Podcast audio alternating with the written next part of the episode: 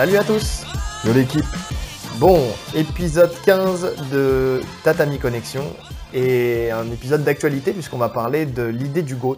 Euh, donc le GOAT, quels sont vos critères? Et on va essayer de donner un peu notre top 5 à nous, mais pas notre top 5 à nous deux. On va chacun donner le sien et justement on va débattre en partie aussi de l'idée du GOAT à travers notre, euh, notre top 5. Ouais, on parle du MMA. On parle du MMA, oui, euh, bien sûr, GOAT, euh, MMA. euh, Aujourd'hui, on, en fera un aussi, je pense, sur, tout ce qui est jiu-jitsu brésilien, grappling jiu-jitsu brésilien, mais en tout cas, là, on parle, de, on parle du MMA. Donc, depuis toujours, on sait que l'homme veut savoir qui est le meilleur, que ce soit le meilleur sport de combat ou euh, les meilleurs combattants. Ça, on l'entend sur tous les tapis. Dès qu'il y a un débutant qui débarque dans une discipline, c'est euh, ouais, à ton avis, c'est qui le meilleur, c'est qui le plus fort, c'est Ça quoi le meilleur style? passions en plus. hein. Bien sûr, c'est pour ça qu'il y a aussi les débats entre la self-défense et le MMA et les sports de combat et, euh, et tous ces trucs-là. Donc, donc voilà, mais est-ce que c'est si facile de déterminer qui est le meilleur? Eh Ça, ben c'est la première question. Et quels sont les critères aussi pour déterminer qui est le meilleur? Ça, c'est ça, c'est l'autre. L'autre facette de, la question. Donc, dans ce podcast, on va essayer de débattre sur l'idée de, ce GOAT. Et euh, on va voir ce que ça donne. Donc on, va faire euh, très rapidement, on va, commencer à discuter un petit peu de, l'idée du GOAT. Moi déjà, je pense que le GOAT n'a de valeur qu'à un instant T et qu'il ne fait jamais l'unanimité. Non, c'est sûr. Ça dépend des, critères qu'on prend pour le définir. Chacun a sa propre vision de ce que doit être le meilleur. Bah, c'est ça, oui. Donc, euh, donc on le voit d'ailleurs, bah là, étant donné que c'est très clairement dans l'actualité, on voit euh, que Khabib a gagné son dernier combat. Et donc ça a fait ressortir euh, ce, donc ce, ce débat, puisque finalement, il a 29-0. euh, il, a dominé, il a dominé tous les, adversaires qu'il a, les a eu. adversaires qu'il a eu. Donc, donc ça là-dessus, c'est indéniable. Euh, il est passé numéro 1 pound for pound, donc euh, super accent. Ouais, pas mal, pas mal. J'aurais pas mieux. Donc, euh, donc il est passé numéro 1. Ce qui crée un deuxième débat avec John Jones sur l'idée que c'est lui qui le resterait puisqu'il a plus de défense de titre et donc il, est- il serait plus légitime que, que Khabib. Donc, donc voilà, et, et on voit donc suite à ça tout un tas de commentaires qui, qui ont surgi et on voit visiblement que il y a des noms qui ressortent régulièrement, mais l'ordre de ces noms Ça varie. ça varie, que les noms varient, que euh, les arguments varient, et que finalement il y, a du- il y a du vrai dans tout. Donc euh, Ouais, ouais. donc c'est pour ça. Quand on donnera notre top 5 d'ailleurs, euh, bah voilà, vous serez peut-être d'accord avec nous, enfin avec soit avec Rolly, soit avec moi, soit vous ne serez pas d'accord. Mais en tout cas, on va essayer de- de- de- d'expliquer pourquoi vraiment on a, on a mis ce, ce top 5 en, en- Et en surtout, place. on pense que euh, chaque top est légitime, entre guillemets. Oui. Voilà, Il n'y a pas un vrai top 5, il n'y a pas un GOAT. Chacun a son, son combattant euh, qui, qui met au-dessus de tout par rapport à, à ce qu'il prend en compte pour, euh, pour, juger ce, pour juger ce combattant. Oui, c'est ça, c'est ça, c'est exactement ça. Et, euh, et d'ailleurs, euh, on a fait un petit sondage, nous, sur notre entourage proche. On a essayé de déterminer, enfin, de, de demander, voilà, euh, vous, très clairement, quel est votre top 5 Et on a été vraiment surpris, d'ailleurs, des réponses. Personnel même. Personne n'a le même, exactement. Et, euh, et Alors, il y a quand même plus ou moins les mêmes noms, à part de, de très rares cas. Ouais, Il y a plus ou moins les mêmes noms, mais l'ordre varie. c'est vrai. Donc, euh, soit les réponses sont différentes, soit l'ordre est différent, soit les critères sont différents, parce qu'on a été surpris d'une réponse, d'ailleurs, d'un Ouais, ouais, d'un- ouais. d'un mec qu'on connaît qui, euh, qui lui a pris euh, comme, comme critère principal les personnes euh, qui avaient apporté quelque chose de technique Techniquement, ouais. qui, euh, qui a été repris après massivement dans le, dans le MMA. Ouais.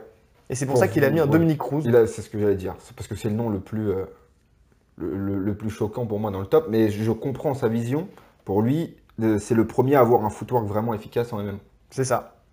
Toute cette faculté de déplacement, etc., comme c'est lui qui l'a rapporté, pour lui, il fait partie des, des meilleurs. C'est ça. Et donc, c'est la première fois qu'on voyait ce nom-là. Et même nous, ça nous a surpris. Il l'a expliqué. Il n'avait pas mis John Jones. Mais alors là, c'était parce qu'il l'aimait pas. Ouais, voilà. Voilà, parce qu'il y a ça aussi qui rentre en ligne de compte. C'est un combattant si on peut pas le voir. Est-ce que objectif, enfin, il y a le côté objectif où euh, est-ce qu'on se base sur des critères qui sont factuels et donc dans ce cas-là, voilà, on, on- on ne se base que sur ce qui se passe dans la cage ou, euh, Ah. aussi un peu à l'extérieur, mais euh, mais c'est des critères factuels. Ou est-ce que euh, on est vraiment sur du subjectif et donc dans ce cas-là, bon bah si je t'aime pas, je te mets pas. Voilà. Ah non. Pour moi, non. C'est pas comme ça qu'on peut juger de quel GOAT. Eh, moi non plus. Moi non plus. Mais sinon, c'est euh, quel est quels sont vos combattants préférés? Et non pas quels, se- quels, est- quels sont les GOAT. c'est ça. Oui, parce que, à mon sens aussi, il y a deux débats. Bah oui, c'est surtout ça en fait. Et d'ailleurs, euh, c'est pas dit qu'on vous donnera pas un jour nos combattants préférés. Mais, euh, mais en tout cas, pour l'instant, si on parle de GOAT, on- il faut rester complètement objectif. Et d'ailleurs, on voit que ça a beaucoup débordé. De toute façon, on sait qu'il y a une rivalité, par exemple, entre euh, Khabib et Conor. Donc déjà, on sait que les fans de Khabib, ils vont te dire non, euh, je veux pas voir Conor, et vice-versa. Donc ça, déjà, ça, c'est c'est une réalité. C'est une réalité, mais c'est pas objectif. C'est pas objectif, c'est totalement C'est subjectif. Déjà, est-ce que les deux sont dans un, dans un top 5 Déjà. Déjà, pour moi non. Bah, pour moi non plus. On n'est pas d'accord sur. euh, on- alors, on a fait chacun notre top 5 de notre côté. On n'a pas dit, euh, on s'est pas encore dit, nous, euh, quel était notre top 5. Donc, euh, on va le découvrir lors de ce podcast en même temps. Donc, c'est pour ça que vous aurez nos réactions les plus, les plus sincères. Même si c'est le podcast sur lequel on a le plus discuté en amont. Ouais. Ça fait une semaine qu'on en parle. On s'est pris, au jeu- pris au du truc en fait. C'est ça. Depuis le, depuis le combat, en fait, on en parle. On en parle et on en débat tous les jours pendant de nombreuses heures. Et, euh, et donc, notre, ce qui fait que notre top, il a évolué au fil de la conversation. En fait, chacun de notre côté, en fait, en en, en discutant, c'est vrai qu'on a eu des éléments, euh, des éléments supplémentaires. Et donc, on a fait évoluer notre top. Je crois que c'est toi qui as dû finir ton top le dernier. Ouais, bah en fait, quand on me demandait mon top il y a encore quelques jours, avant de vraiment bosser sur le sujet, j'aurais dit un top. J'avais déjà mon top en tête, Ouais. mais en me replongeant euh, vraiment dans les palmarès, les époques, tout ce qui entourait la, la hype de ces combattants au moment où, euh, où ils étaient dans leur règne, ça a tout modifié. Tout mon top s'est modifié. Ouais, c'est ça. Bah, Moi, ça a été pareil. Quand je t'ai dit euh, les noms qui me venaient en tête, tu as été surpris au début parce qu'en fait, c'est les noms qui font actualité, c'est les noms qui marquent, en fait, qui, Mm. qui peuvent popper. Et, euh, et donc, euh, donc c'est pareil. Moi aussi, je, je- en fait, j'avais pas de top. Moi, contrairement à toi, j'avais pas un top dé- déterminé déjà dans ma tête comme ça où je me suis dit, voilà, de, de prime abord, voilà, c'est ça. Comme c'est un peu le cas aux gens qu'on a demandé aussi, parce que les gens n'ont pas fait de réflexion quand ils ont réfléchi sur leur top, ils ont mis le top qui, leur venait en tête en, premier. Ce qui donne aussi ces, réponses qui sont différentes. Mais, euh, mais finalement, c'est vrai que quand tu commences à te plonger un peu plus précisément dans, l'histoire, c'est là où, euh, où tu peux voir évoluer les choses. Et c'est pour ça qu'on vous invite aussi, vous, quand on, quand on vous pose la question, à vraiment à réfléchir, à réfléchir à vraiment ce qui a été fait lors d'une carrière. Et aussi les éléments qui peuvent être modifiés, enfin qui auraient pu modifier l'histoire si euh, un élément, par exemple, que tu, que tu as mis sur le, le tapis, c'est le règlement. Ouais. Parce qu'entre le Pride et l'UFC, à partir du moment où il y a des règles unifiées, euh, ça. a changé aussi les choses. C'est-à-dire qu'il y en a qui ont brillé à l'époque, qui n'auraient peut-être pas brillé aujourd'hui, et vice-versa. C'est complètement ça. Et, euh, J'approfondirai cette idée euh, après. Ouais, de- je pense qu'on qu'on fera le top. ouais, Ouais, ouais, je- bah, forcément, il y aura forcément un nom euh, qui, qui ressortira, euh, soit de ton côté, soit du mien. euh, Je pense. voilà, où on parlera forcément du Pride. Donc, donc voilà, et, et- et quand j'ai réfléchi à cette idée de top, et je pense que c'est la même chose pour toi, ce que j'ai voulu voir, moi, c'est quels étaient mes critères. En fait, poser noir sur blanc quels étaient mes critères. Ouais. Donc tu les as notés, toi, tes critères? Moi, mes critères, c'est déjà la qualité euh, martiale. Ouais. Être fort techniquement. Ouais. Apporter quelque chose. Ouais. Je cherche pas forcément le combattant le plus complet, le plus beau à voir, mais je veux que ce soit efficace. Parce que c'est l'idée que je me fais du MMA. L'efficacité. On est d'accord. C'est-à-dire que de toute façon, être complet, à partir du moment où euh, tu es dans un style où tu peux imposer ton style, C'est ça. donc est-ce que tu as vraiment besoin d'être complet? Bah ouais. Tant que ça marche, ça marche. Après, le fait d'être complet, euh, je pense à un Georges Saint-Pierre par exemple, euh, ça lui permet de faire des game plans et de s'adapter à tous ses Oui, adversaires. aussi. Donc, euh, donc c'est un plus aussi. Mais tous les mecs qu'on va citer sont complets. Bien sûr, sinon ils n'en seraient pas là. Ils sont tous complets. Ils sont tous plus ou moins complets de toute façon dans le MMA. Mais voilà, moi, la qualité martiale. Faut être un athlète hors du commun. C'est ton seul critère? Non, Qu'est-ce qu'il y a d'autre? La durée du règne. Ouais. Pour moi, il faut régner. On ne peut pas se définir GOAT si on n'a pas été champion pendant longtemps. Impossible. Ouais. La durée du règne. La qualité des adversaires. Oui. La qualité des adversaires et euh, la façon dont on a régné. Alors, il y a voilà, la durée du règne et la façon dont on a régné. Qu'est-ce que précise Le nombre de finitions, comment on a, comment on a dominé les, la concurrence. Ouais. Voilà. Ok. C'est tout? Ouais, ouais, ouais, ouais. Pour moi, hein, D'accord. Je prends pas en compte la notoriété. Voilà, il y a des personnes qui vont prendre en compte la notoriété. Ça, c'est quelque chose que je prends pas en compte. Ce que je peux comprendre, ouais. Ça, ça m'intéresse pas. Ce que je peux comprendre. Ce qui retire, par exemple, de l'équation un Connor. Ouais. Parce que si on met le GOAT en fonction de la notoriété, c'est lui qui a la plus grosse euh, Ouais, aura. Tout le monde connaît, tout le monde sait qui est Conor McGregor aujourd'hui. Complètement. Mais après, ça, ça va rentrer dans un top 5 de euh, quelle personne a changé la face du MMA. Quelle personne a été la plus influente dans le MMA. Oui. Tu vois Et là, Connor, numéro 1. Il n'y a aucun doute possible. Ah oui. Parce qu'aujourd'hui, si, si la- le MMA, la vision qu'elle a aujourd'hui, et si le MMA a aussi, si les combattants de MMA ont une meilleure qualité de vie, entre guillemets, c'est grâce à lui. C'est grâce à lui. Donc, euh, donc je suis d'accord. Moi, mes critères, ils sont simples aussi. Il faut être champion, bon, ça c'est la base. hein. Bon, euh, champion et euh, sur du long terme, donc ça, je partage ton point de vue. Ouais, la durée. Et aussi euh, sur le nombre de catégories. C'est-à-dire que euh, ça, ça- enfin, c'est pas forcément le critère. euh, Dans mes critères, il y en a qui ont une valeur plus grande qu'une autre. hein. Ça veut pas dire que, c'est, que le mec doit remplir tout ça Ouais, ouais. pour être, euh, pour Mais être le ça rajoute. euh, Mais ça rajoute quelque chose. Quand tu fais euh, la démarche d'aller chercher une ceinture dans une autre catégorie, ça veut dire que tu as pris un risque. Et pour moi, un mec qui est le GOAT doit pouvoir prendre des risques. Ouais. Parce que c'est ça. Si tu es un vrai champion, ça veut dire que tu n'as pas peur de te mettre en difficulté. Ouais, je suis d'accord. Après, les risques, ils peuvent être euh, autre part que de changer de caté. On est d'accord. C'est pour changer ça que d'orga, ça peut être un risque. changer d'orga, ça peut être un risque. Ouais. Parce que quand on parle du GOAT, actuellement, en fait, on parle du, meilleur de l'UFC. Finalement, quand les gens en parlent, là, c'est c'est ça. On oublie Ouais. ce qu'il y a eu avant, on oublie ce qu'il y a à côté. Oui, c'est vrai. Je veux dire, rien ne prouve que le, le- le champion du KSW soit pas plus fort que le champion de l'UFC. Jusqu'à preuve du contraire, ils ne sont pas affrontés. Tu vois C'est vrai. Et tu vois, j'ai pas été chercher jusqu'au KSW. Je sais pas si toi c'est le cas, mais c'est vrai que moi non, je suis resté non, sur les deux, Non, sur les grosses orgas. Enfin, c'est une grosse orga, c'est la, C'est c'est une la grosse orgas. orga d'Europe. Ouais, bien sûr. Mais, euh, mais c'est vrai que je suis resté, euh, je suis resté, ouais, c'est vrai Mais que tu, vois, penses- quand, tu quand- penses quand- UFC, quand on parle de, de GOAT, on pense UFC. Oui, parce que ça peut être quelqu'un du Bellator, par exemple. Ça peut. D'ailleurs, euh, par exemple, Chandler qui débarque à l'UFC, euh, ça se trouve, il va rincer tout le monde et puis euh, on Ça se dira, c'est le GOAT. Entre sait guillemets, pas. on sait pas. Voilà. On connaît pas sa carrière, je on connaît pas. l'avenir. Comme on dit, c'est un instant T. On sait pas ce qui peut se passer demain. Il y, a, des- il y a des champions One, il y a, Oui. il y a pas qu'une orga. C'est vrai. Et il n'y a pas qu'un règlement. C'est ça, surtout quand tu vois euh, sur certains trucs où tu combats à la fois en cage ou sur ring, ou, euh, ça change tout Ça aussi. change tout. Donc après, il y a le, le nombre de combats de championnat, dont les victoires. Ouais. Donc, euh, parce que c'est bien beau de faire beaucoup de combats de championnat, mais il faut, faut aussi euh, gagner ces combats-là. bah oui. Euh, le nombre de victoires consécutives aussi, moi, ça a été quelque chose qui m'a. Les séries de victoires. élément, les séries de victoires. Parce que parce que c'est c'est Ouais, important. ouais. Donc les prestations avec domination, donc moi quelqu'un qui voilà qui a marqué les esprits parce qu'il a dominé aussi sa, sa KT, en tout cas il a dominé son, son règne, sur son règne. Et euh, le- les comebacks, c'est-à-dire, euh, je m'explique, savoir se surpasser euh, dans l'adversité. C'est-à-dire euh, quelqu'un qui a perdu, qui a su revenir, ou quelqu'un qui a été en difficulté mais qui a, qui a Ouais. réussi à, à effacer, tu vois, voilà, Ouais, il y a une ombre au tableau, il a réussi à l'effacer et il a réussi à revenir. J'ai pas précisé ça. C'est que, alors j'ai dit, je prends pas en compte le, la notoriété, mais je prends pas non plus en compte le fait d'avoir un palmarès avec des défaites. Pour moi, c'est pas le fait d'avoir une défaite qui te retire de la course euh, du GOAT. Bien sûr que non. Euh, je, je pense aussi que, que c'est pas, pas un élément, et, d'ailleurs je l'ai même pas pris en compte. Parce que si tu vas dans ce sens-là, tu peux compter euh, sur les doigts d'une main les combattants qui n'ont jamais eu une défaite. Ça peut arriver.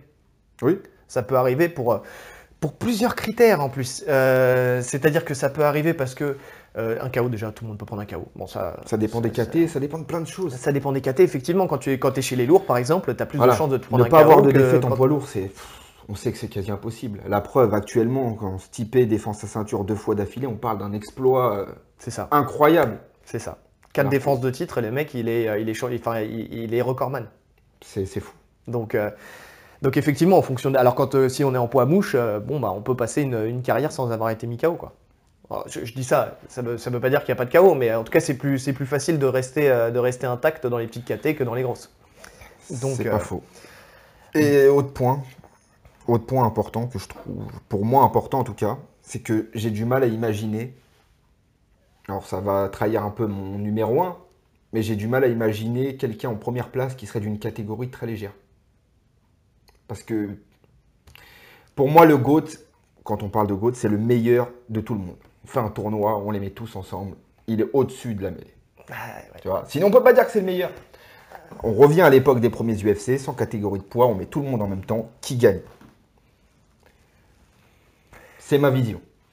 Dire, Ouais. di- un, un exemple, je vais prendre quelqu'un de que je considère pas dans le top 5, comme ça je trahis pas mon, mon top. Un TJ Dillashaw. D'accord? Ouais. Admettons, il gagne tout, il- ça devient le meilleur. Je pourrais pas le mettre GOAT. Ça se tient. Je pourrais pas le mettre GOAT. Parce que contre un poids lourd, il prendrait une pichenette, ça serait fini. Euh, ouais.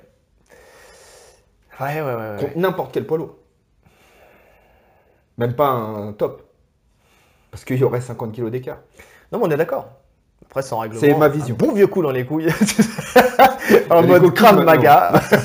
ah, même avec les coquilles, hein, on en Ouais, voit. ça, hein. ça pique, ça pique. Ça pique quand même, hein, donc euh, pour l'avoir vécu, euh, il suffit que le, gros orteil passe sous la coquille, je veux dire, euh, t'es Ah, pas bien. Ça, quand ça remonte, ça pique. T'es pas bien, donc, euh, donc effectivement. J'ai quand même ce petit critère de. Ouais, ouais, mais quelqu'un, tu vois, que je prends quelqu'un qui serait dans une catégorie pour moyenne, tu vois, qui serait. Non, non, oui, Donc, euh, ça- oui. il peut battre des lourds, hein, Il peut battre des lourds. bien sûr. Je parle vraiment des catés très légères. Ouais. Non, mais oui. Mais de toute façon, en vrai, euh, et c'est ça le problème, c'est-à-dire que euh, c'est- on dénigre, va- enfin, on exclura d'office quelqu'un du classement, quelqu'un qui est dans une petite caté. Moi, je, je le regrette parce que tu as des mecs qui peuvent faire des choses extraordinaires. Et d'ailleurs, on va passer, euh, après, on va passer au, au classement, et c'est pour ça que moi j'ai mis. euh, bah, d'ailleurs, est-ce qu'on passe au classement? Allez, c'est je parti. pense qu'on a fait le tour un petit peu. hein. Et, euh, et donc, euh, justement, moi, ça fait une belle transition parce que euh, en bas de classement, moi, j'ai mis Dem- Demetrius Johnson. Eh bah écoute, on est pareil. Ah, Ouais, Mighty Mouse. eh, tu vois, je pensais que tu l'aurais pas mis, toi. Ouais, je l'ai mis. Et je l'ai mis parce que, bah, parce que tout simplement, parce que le mec est extraordinaire. Il mérite d'être dans un classement, euh, d'être dans un classement. Alors, les gens ne pensent pas à lui parce qu'il est dans une petite caté. On dit ouais, mais attends, il a affronté qui Euh, La sueur. Là, il n'y a pas si longtemps que ça. Ils ont dit ouais, mais le mec, son principal adversaire, c'était, euh, c'était de Johnson. comment il s'appelle John Dodson. John Johnson. John Johnson. Donc, donc oui et non parce que quand on regarde bien, aujourd'hui, il y a une hype qui s'est construite au-dessus de, de Cerudo, par exemple. Tout le monde dit, le mec, il a, pris deux il a pris une ceinture dans deux catégories et tout ça, il est super chaud, il est revenu. Euh, il a- lui, par exemple, il est, il est vraiment considéré comme quelqu'un de, de- qui a eu euh, un impact sur l'UFC, contrairement à Dimitrius Johnson. Mais quand on regarde sur la carrière, euh, il l'a battu une fois par KO. Oui. Dimitrius Johnson, il l'a battu au- au- par KO, coup de genou. Et euh, j'ai revu le combat euh, qu'ils ont fait, le, combat qui a, qui a fait euh, que, que Johnson a quitté, quitté l'UFC. Parce que dans mon souvenir, Dimitrius Johnson, il gagne. Je l'ai regardé. On va préciser. Je le re-regarde. Pour moi, il gagne toujours. Qu'est-ce qui fait qu'il perd? Il y a deux critères. La lutte. Parce que les amener au sol à l'UFC ont une valeur extraordinaire. Parce qu'on veut favoriser les, les- les lutteurs, justement. Mais quand on regarde bien, euh, Cerudo, il amène au sol, mais il arrive très peu à le maintenir au sol. À chaque fois, Demetrius Johnson, il se relève. Il n'y a que deux fois où il arrive à le maintenir au sol et il n'arrive même pas à faire de grand endpoint parce que, euh, bah, parce que dès qu'il commence à frapper, il se relève, tout simplement. Et debout, Masterclass. domination, masterclass. Debout, il n'y a pas de problème. Même en défense de lutte. hein. Quand on voit le niveau de lutte de Cerudo, qu'on voit à quel point il a galéré à le mettre au sol, et une fois qu'il a réussi à le mettre au sol, à quel point il a galéré à le maintenir, à mon sens, il y a une décision, normalement, même si elle est partagée, admettons, elle est en faveur de Demetrius Johnson. Mais il y a le deuxième point, c'était la politique de l'UFC, où il voulait se débarrasser de Demetrius Johnson. C'est même, c'est même plus, ça va même plus loin que ça. C'est qu'il voulait même pas que se débarrasser de lui. Il voulait fermer cette KT. Il voulait fermer cette Parce caté, qu'il avait tué ouais. cette KT en fait. Bah c'est ça, il a rincé tout le C'est monde. juste ça. Il a rincé tout le monde, il a fermé la KT. Et donc, et euh, surtout, il y a eu l'échange avec Ben Askren à cette époque-là, où ils ont, ils ont dit voilà, euh, en Asie, il y a plus de petites KT, il y a plus de gens pour les petites catégories, on t'envoie en Asie et nous on récupère Ben Askren. Ouais. Et force est de constater que depuis qu'il est en Asie, il continue à rincer tout le monde. Mais il a gagné le, euh, One le Championship. One euh, Grand Prix. ouais. Ouais, le Grand Prix, ouais. Donc, et il va continuer à gagner parce que sa carrière, elle n'est pas finie. Le mec, il a pris très peu de dommages. Il a dominé tous ses combats. On dit oui, il a eu peu d'adversaires de qualité, mais c'est peut-être parce qu'il a nullifié ses adversaires aussi. Ouais, et puis il a quand même eu. euh, il, a eu le top de sa KT. Euh, oui, Il a eu oui, le top de sa KT. il a eu le, il a eu le top de sa KT, Moi j'ai son effectivement. palmarès euh, Kid Yamamoto, John Moraga, Yann McCall, Joseph Benavidez deux fois, Benavidez, ouais. deux fois, Ali Bagotinov, euh, Kyoji Origuchi, c'est un monstre. C'est judo, il le bat. Wilson Race, il a battu le, ce que l'UFC avait de mieux à lui offrir dans sa KT. C'est ça.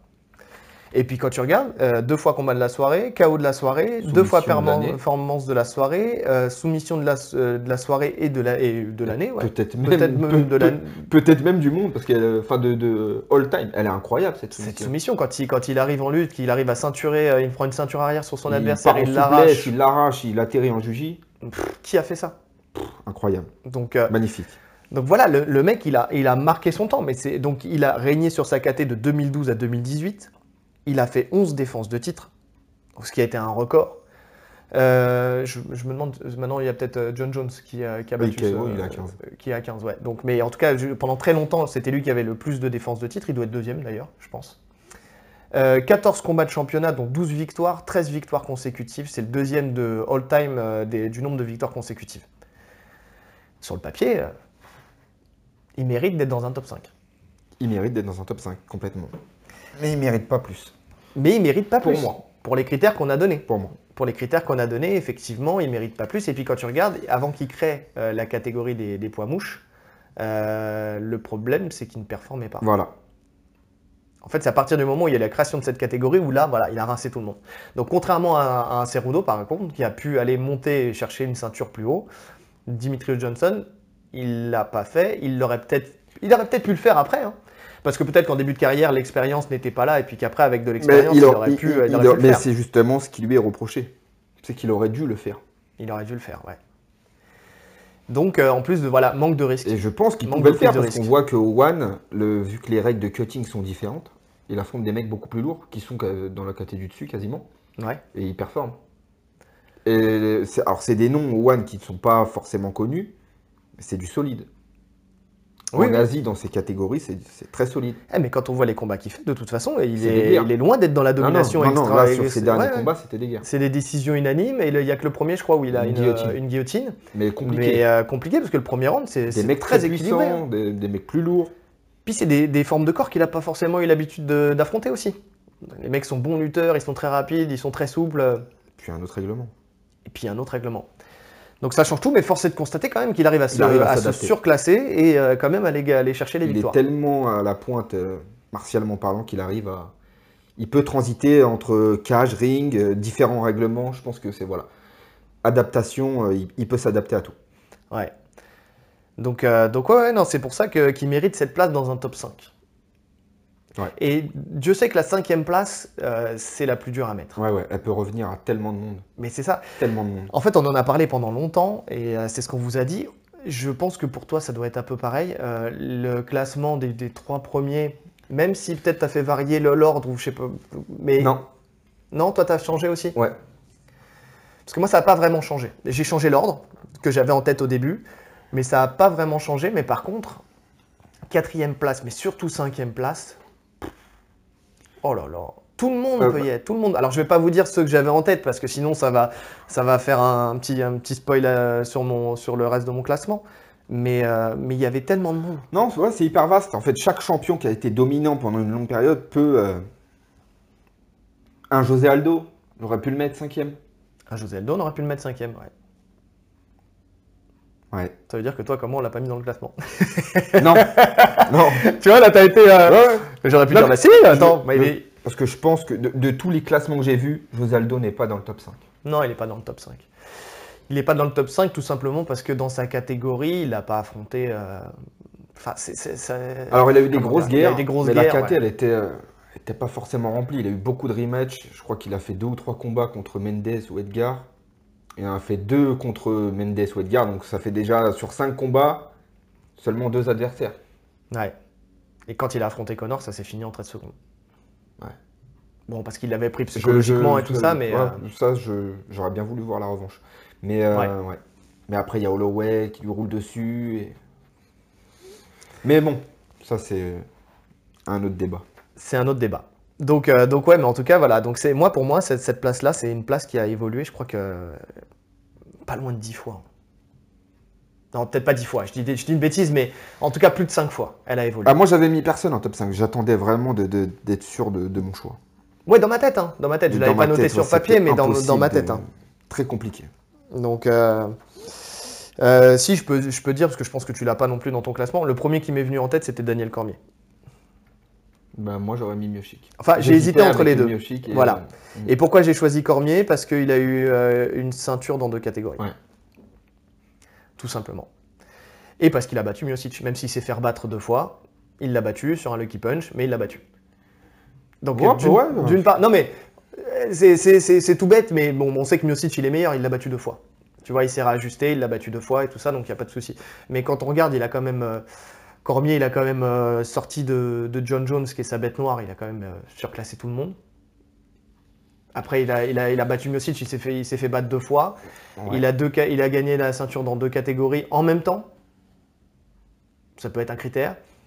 Donc euh, donc c'est pour ça que je l'avais mis cinquième à la base. Et puis finalement, finalement, finalement, on réfléchit. Et puis surtout aussi, pourquoi je l'avais mis cinquième? Parce qu'au début, moi, j'étais parti, quand on s'est parlé du sujet, j'avais parlé du GOAT UFC et pas GOAT MMA. Enfin, j'étais resté euh. UFC et pas MMA. Oh là, j'en dis trop. j'en dis trop. Il est temps de passer à mon quatrième. Qu'est-ce que t'en penses?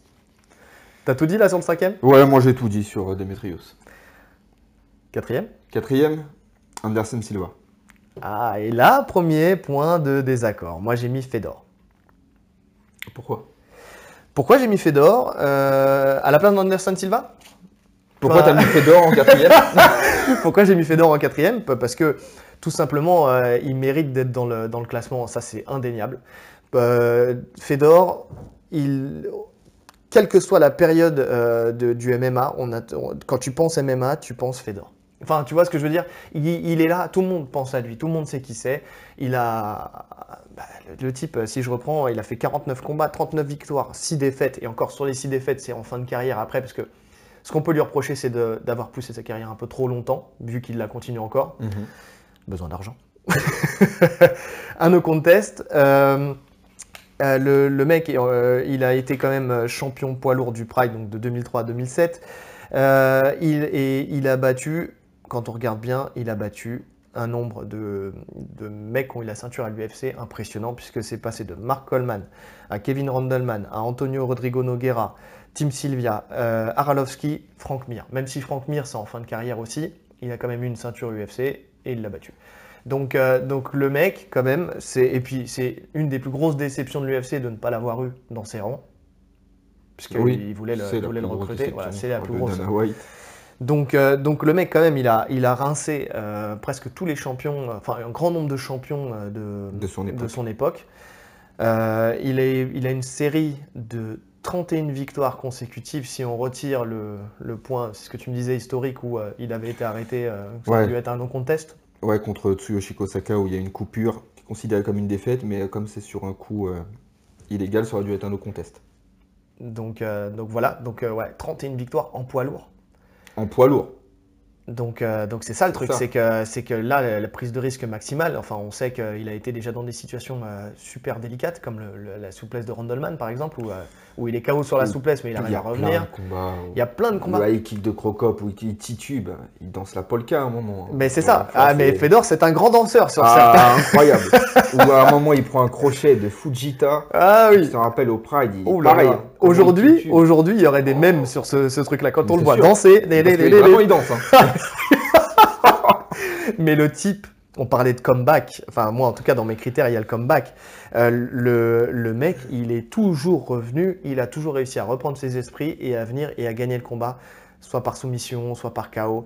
Il a révolutionné le sport, euh, il était super complet, le mec il était fort en boxe, il était fort en lutte, il était fort au sol. Il était dans un règlement qui était ultra dangereux. En plus de ça, parce qu'il y avait euh, coup de pied à la tête, coup de genou, Écrasement de de genou à la tête, tête, genou au sol. tout au sol. Sur ring, ça change aussi. Et pas les coups de coude. Premier round de 10 minutes. Premier round de 10 minutes. Ça change beaucoup de choses. Hein. Euh, beaucoup de beaucoup d'activités pas possible de bloquer un combat. Il y avait les cartons jaunes à l'époque au Pride. Quand on bloquait trop le combat, on prenait un carton jaune. C'était 10% au moins sur sa prime. C'est pour ça que ça donnait des combats très actifs. Parce que quand on prend un carton jaune, deux cartons jaunes, quand Ouais. on touche au porte-monnaie, c'est euh, ah, ça fait mal.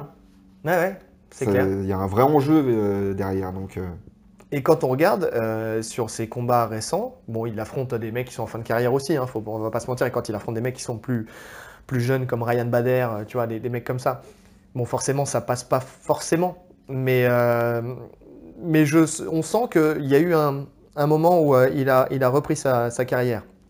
Il gagne son premier combat au Strike Force euh, contre. euh, comment il s'appelle déjà? Barrett? Brett Rogers Brett Rogers, ouais, c'est ça. Brett Rogers. Euh, ensuite, il perd trois combats d'affilée.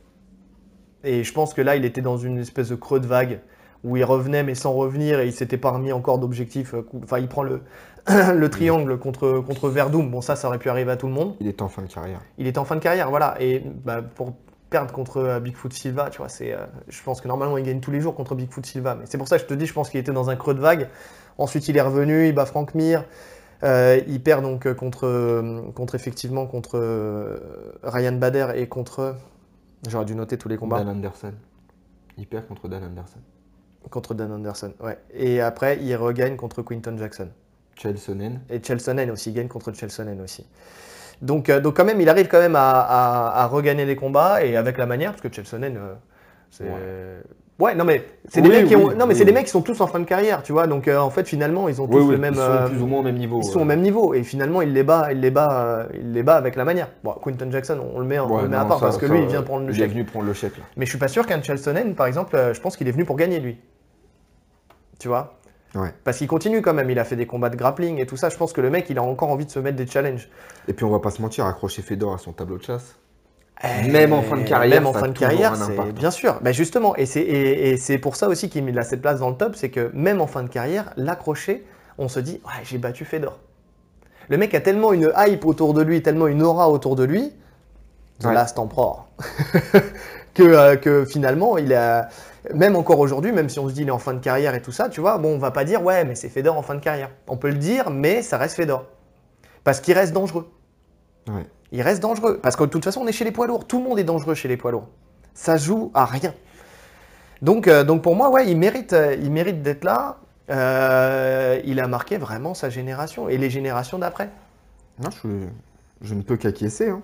Donc, et, et on parlait, par contre, on- on- un point, tu vois, voilà, qu'on n'a pas mis tous les deux et qui revient sur, sur, quand on voit les commentaires sur Facebook et tout ça, c'est le dopage. Moi, j'ai pas mis ce critère dans, le, dans le GOAT. Parce que tout simplement, euh, parce que sinon, ça veut dire que toutes les personnes qui sont avant une certaine époque ou qui étaient au Pride, par exemple, bah, tu, tu les retires d'office du, du classement du GOAT parce que, euh, Ouais. bah, parce que tout simplement parce que c'était légal. Il y a ça.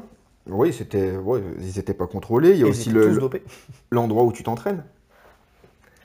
On sait par exemple que euh, Paulo Costa a dit qu'au Brésil, l'USADA n'est jamais venu. Oui, c'est ce que je te disais, et c'est pas le seul qui l'a dit. En Thaïlande, Ouais. on sait qu'il se déplace très rarement en Thaïlande, voire même jamais. Il se déplace pas en Thaïlande. Bah, ils ont un manque de moyens. L'USADA a un manque de moyens, donc euh, ils, ils contrôlent énormément aux États-Unis. Bah, ce qui fait US, que- quoi. C'est leur rôle. C'est ça. Donc Mm. ils peuvent vous contrôler quand vous venez combattre, C'est ça. mais on voit pas ce que vous faites pendant vos entraînements. Et on sait très bien que quand on fait une cure de quoi que ce soit, bah, les, les- les effets durent bien après les traces. Moi je sais pas, ça c'est toi qui sais. T'as vu mon physique? Ouais, c'est pas que- Ouais, putain, Ouais. eh, j'aurais perdu mon argent si je m'étais dopé. Non, non, il Je est clean, il hein. est clean. Ah, je suis clean. Ah, je bois que de l'eau. Je vous le dis, je bois que de l'eau. Donc, euh, des fois un peu de menthe, mais ça s'arrête là. Donc, euh, tu penses que les oméga 3 c'est considéré comme du dopage? Ah, selon Ah, les pays. hein. peut-être, hein. Ah, ils vont peut-être le mettre un jour. Bon, alors là, je serais dans la merde à ce moment-là, mais pour l'instant, ça va. Donc, euh, donc ouais. Donc, on peut pas. Est-ce qu'on peut mettre ce critère? Parce que finalement, tout le monde est clean jusqu'à s'être fait choper. C'est ça. Et quand on se fait choper pour un combat, on retire ce combat, d'accord? Positif pour ce combat, mais pour moi, pour les autres combats, si t'es passé, t'es passé. Si t'es passé, t'es passé, tout simplement. Euh, parce que tu peux te doper pour, euh, pour un million de raisons. Enfin, on, on le disait, il y en a plein qui se dopent parce qu'ils sont blessés et qui veulent récupérer plus vite. Tu vois? Mais ils vont se doper sur un instant T parce qu'ils sont en récupération. Ouais. Boum, ils se font choper. C'est arrivé sur des, pour des Français, hein, par exemple. hein. Mhm. Donc, euh, et euh, quand je dis dans des Français, euh, je parle de en grappling jiu-jitsu brésilien. Moi, j'ai un, j'ai un cas de figure. Le mec s'est blessé, il s'est dopé, il s'est fait choper. C'était au mauvais moment, mais il l'a juste fait dans. Alors, c'est pas bien. Il fallait pas qu'il le fasse. Il aurait dû prendre le temps de récupérer, mais c'était un moyen de récupérer plus vite. On sait très bien que la récupération, elle se fait beaucoup plus vite euh, quand on, quand on est sous dopage. Ouais, ouais. Donc, euh, Donc je retiens pas non plus ce, point-là. non, parce que même actuellement, il peut y avoir des combattants qui sont dopés et puis euh, voilà, ils seront jusqu'à ce que jusqu'à ce qu'on les chope, quoi. Exactement. Donc, euh, et quand on, de là à dire d'effacer, euh, je, je prends, on va prendre le cas de John Jones, hein, parce que bon, je- on ne dit pas euh, s'il y sera ou il y sera pas ou à quelle place, mais euh, John Jones parce que c'est celui qui fait l'actualité en ce moment. euh, on va dire que, euh, qu'il est, qui, qui, qui mérite pas ses victoires parce qu'il était dopé. Mais euh, avant une certaine période, ils l'étaient tous. Jusqu'à 2015. Jusqu'à 2015. Euh, comment, euh, comment il s'appelle euh, euh, Ah, toujours mon problème de nom. Clé de bras, Belfort. Belfort. Ah, c'est, vous voyez, eh, on, est connecté. Donc, euh, Belfort, euh, Belfort, on sait très bien qu'il était sous TRT à cette époque-là. Ouais, mais c'était pas du dopage. C'était pas du légal. dopage. Oui, et en plus de ça, voilà, et un élément en plus, il n'y a dopage qu'à partir du moment où on déclare qu'un produit est considéré comme produit dopant. Et on le sait qu'il y a des produits aux États-Unis qui sont légaux, là où en France c'est pas le cas, ou en Europe c'est pas le cas. Et puis on sait qu'il y a des produits qui étaient considérés comme bons à un certain moment, qui ne sont plus après. Ouais. On a eu le cas dans, dans le tennis, euh, je me souviens comment elle s'appelait, euh, euh, Kournikova, je crois. Kournikova, elle, elle- elle prenait un traitement depuis des années, et puis du jour au lendemain, il y a le, le- le dopage, ils ont dit bah non, ce traitement c'est mort, elle s'est fait choper, elle était, elle était considérée comme dopée, alors que bah, elle a toujours pris ce traitement. Tu vois? Ouais. Donc, euh, non, c'était pas Kournikova. Bref, on, on s'en fout, on n'est pas là pour parler tennis, mais, euh, J'y connais rien. mais parlons donc, ping-pong. Euh, Je peux pas t'aider. hein. donc, euh, donc euh, non, mais en tout cas, le, donc, du jour au lendemain, on peut dire que ce produit soit est euh, devenu produit dopant, ou alors ce pourcentage est euh, considéré, si tu dépasses ce, ce seuil, tu es considéré comme dopé. Donc, est-ce que vraiment c'est un critère? Non. Est-ce que ça efface une carrière? Non. On est d'accord. On est d'accord. On sera peut-être pas toujours d'accord, mais là-dessus, on est Là, d'accord. on est d'accord. Euh, revenons à Fedor. Et justement, c'est ce que Mais je me dis, c'est que voilà, Fedor, à mon avis, façon, il a, il a jamais été euh, testé positif. Mais parce qu'il n'a jamais été testé. il était, euh, en tout cas à l'époque du oui, c'était oui, dans le contrat, tu me l'as dit toi-même, c'était qu'en gros, vous je ne serez jamais euh, contrôlé. Quel combattant avait cette anecdote où il disait qu'en bas de- du contrat, il y avait écrit Vous ne serez pas contrôlé. Donc à partir de ce moment-là, on ne le saura jamais. Ça se trouve, le mec, il était chargé comme une mule, et c'est fort possible. Et on, enfin, j'en sais rien en vrai. Donc euh, ça se trouve, il était chargé comme une mule, et puis euh, le mec, il était là, et puis il a, il a gagné ses combats. Mais contre des mecs qui étaient encore plus chargés, peut-être. On sait pas. On sait pas. Donc, euh, non. Donc on le retire de nos critères. Voilà, sachez-le. Ne nous attaquez pas là-dessus. Euh, ne venez pas nous dire si jamais John Jones sort à un moment ou à un autre, oui, mais il était dopé. Pour nous, en tout cas, ça n'a pas été un critère et on vous explique pourquoi. Pour Après, nous. euh, Après, je peux très bien comprendre que quelqu'un dise qu'un mec qui a été testé positif ne rentre pas dans le top. voilà. Mais dans ce cas-là, ça réduit grandement euh, la liste. Ouais. Et ça enlève le mien du top si c'était le cas. Anderson Silva, numéro 4. T'as vu la transition ou pas C'est pas mal. Franchement, on commence à se venir bon. hein. 15 épisodes, je pense qu'on passe un seuil là. Vas-y. Alors, Anderson Silva, champion UFC. Alors, champion du Cage Rage. D'accord Organisation anglaise. Ouais. C'est là où il a vraiment euh, explosé. Mhm. Il a commencé là avant l'UFC. Il a commencé euh, au... Alors, il a commencé au Brésil avec des, euh, des, euh, des combats de Valetudo. Donc, Valetudo ultra violent. Oui. D'accord C'était sans gants, euh, coup de tête. euh, Le protège-dents il tombe, on le ramasse pas. Non, non. euh, c'était, c'était vraiment, bah, c'est la grande époque hein, des Vanderlei, euh, des. Voilà. Donc, c'est vraiment un... un mec de la vieille école. Ensuite, il évolue au Japon. Je crois qu'il a combattu au Shuto. Il a combattu au Pride. Ça n'a pas fonctionné. Ça fonctionnait pas trop. Pas de. Pas une grosse explosion dans sa carrière, pas d'enchaînement de victoires, des victoires, des défaites, c'était aléatoire. De là, il part en Angleterre au Cage Rage, il prend la ceinture, il commence à être, euh, à être impressionnant. Je sais pas si tu te rappelles de l'époque, je sais pas si tu suivais le Cage Rage Pas plus que ça. en Angleterre. C'était euh, c'était la passerelle entre. euh, Voilà, c'est- si tu étais champion du Cage Rage, tu pouvais soit partir au Pride, soit partir à l'UFC en fait. D'accord. En Europe, c'était ça, comme un peu maintenant le Cage Warrior. Ouais. Champion du Cage Warrior ou du, euh, du- d'une grosse orga européenne, il, il a son ticket pour, pour l'UFC, bah là c'était, le Cage Rage.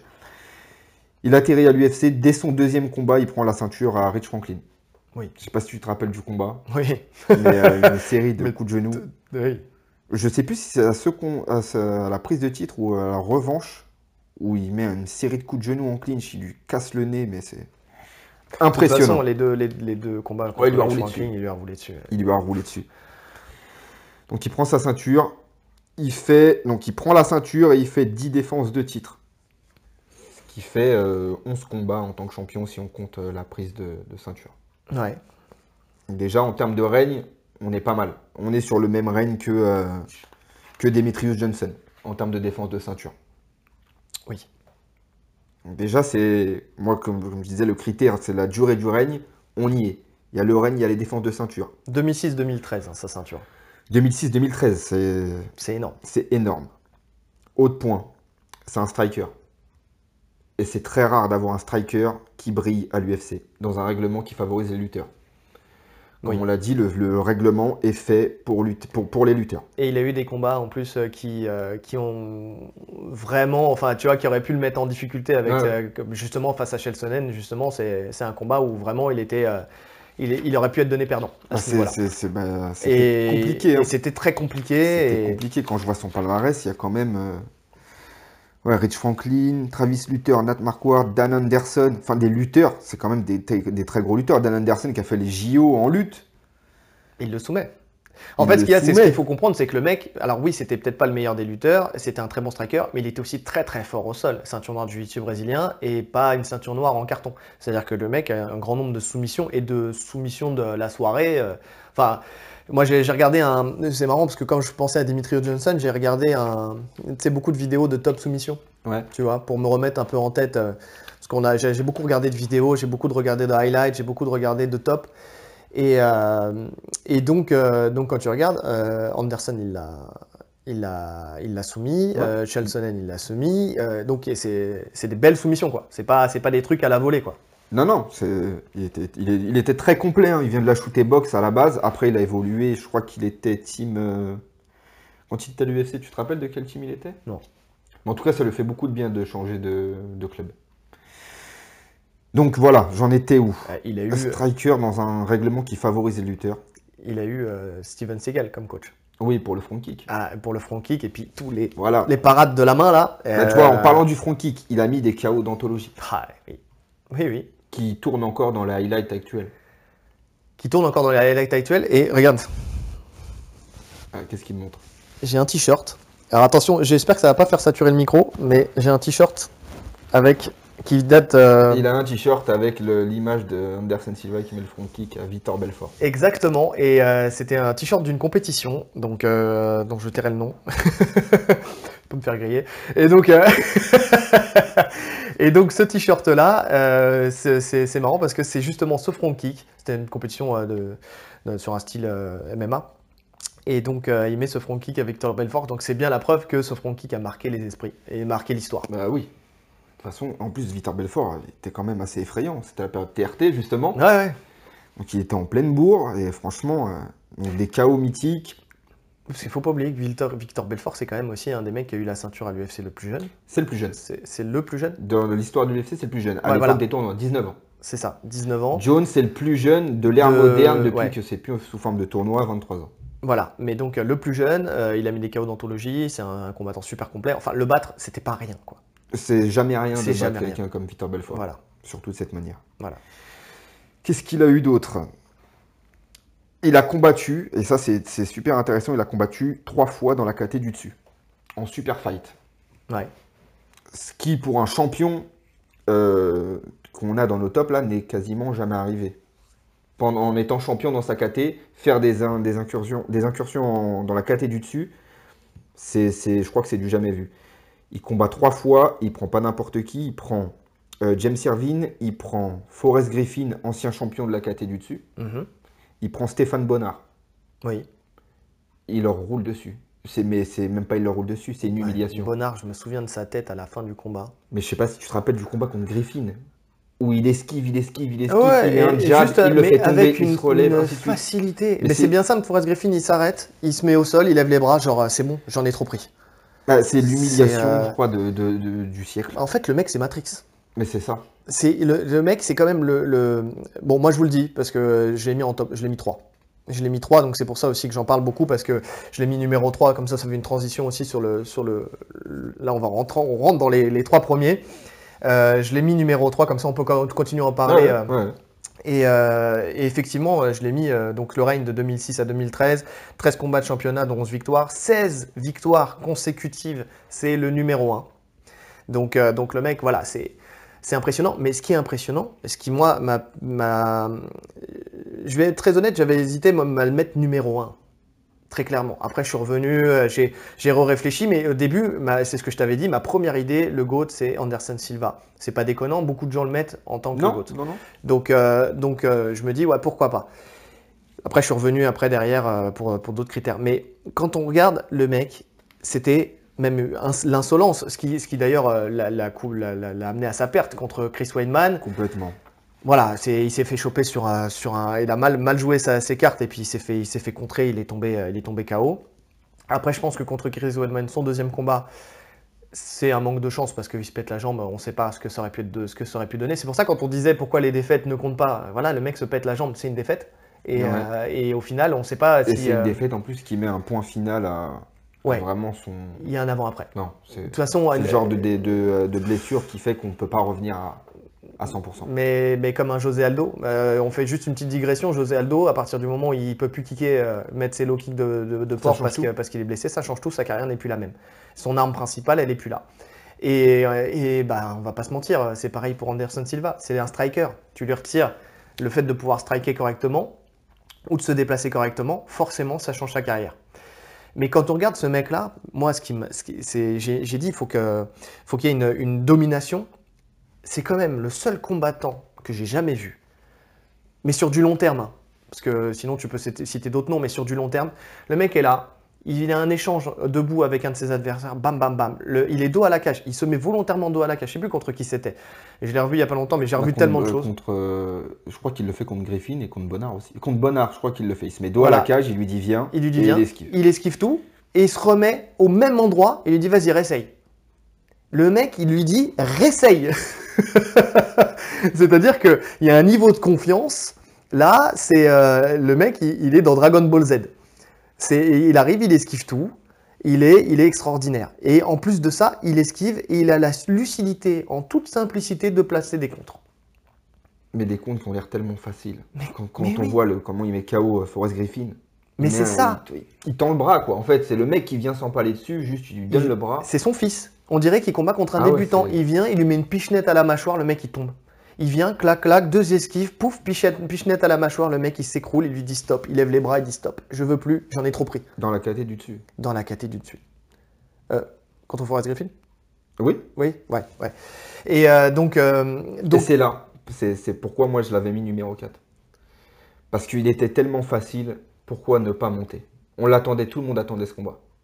Tout le monde attendait le combat ah. contre John Jones. D'accord, toi tu, toi, tu, le, tu, tu l'as descendu dans le classement justement parce qu'il manque ça. Monté. Ouais. Oui, bah c'est, c'est ce qu'on disait, hein, c'est ce que je te disais, dans combien de KT? Champion dans combien de KT? C'est, ce c'est pas une obligation. Non. Mais quand t'es tellement facile dans ta KT. Prends le risque. Bah ouais, il faut du panache un peu. Et, et, d'ailleurs, c'est marrant parce que ce matin, il y a eu une actualité et aussi qui, qui m'a confirmé comme quoi euh, Rabib ne pouvait pas. Bah, voilà, alerte, spoil alerte, mais euh, comme pourquoi Rabib ne serait pas dans mon classement. Euh, il y a euh, Covington qui a, c'est sorti ce matin, j'ai vu ça ce matin, qui disait, euh, bon lui, il se fait ça, il se fait sa pub, mais il dit, euh, Rabib n'est pas monté parce qu'il a eu peur de moi. Il a peur de lui, je n'y crois pas une seule seconde. Mais effectivement, euh, Rabib fait 90 kilos dans la vie de tous les jours. Il aurait très bien pu monter. Il peut. Il peut monter et il est tellement dominant qu'il peut monter. il, est, il a tellement de mal à faire le poids, on l'a vu sur son dernier combat, qu'il aurait pu monter. On, ça te dit, on fait une parenthèse Rabib Parce que forcément, euh, il y, aura. Euh, une fois qu'on aura fait notre top, à la fin, on se fait une, petite parenthèse pour expliquer pourquoi on l'a pas mis dans le classement, puisque c'est lui qui fait l'actualité du moment. Donc, euh, donc on, en, parlera. Donc on, s'arrête là, mais en tout cas, voilà, c'est une des raisons. une des raisons. Mais il y en a beaucoup, hein. il y, a énormément de raisons, donc c'est pour ça. ça se trouve, il y a énormément de raisons, on va en trouver deux. mais c'est deux de trop, les gars. Mais c'est deux, deux de trop. Ça sera deux raisons extraordinaires. Donc, euh, donc ouais, toi, c'est pour ça que tu le, ouais, ouais, que tu l'as pas mis. Euh, c'est pour ça que tu le mets pas. Ok. Il y a des combats qu'il aurait pu, euh, et en plus, voilà, je me suis replongé dans sa carrière, des combats qu'il aurait pu finir où il a trop joué en fait. Il y, a le, sur, il y a eu des combats où il y avait un manque d'efficacité. Mhm. Et je me rappelle du, public, de Dana White, de tout ce qu'il y avait. Ils en avaient marre. Dana White, il en avait marre. Je, prends un combat, il prend un combat contre. le combat contre Demian Maya. Ouais. C'était une purge.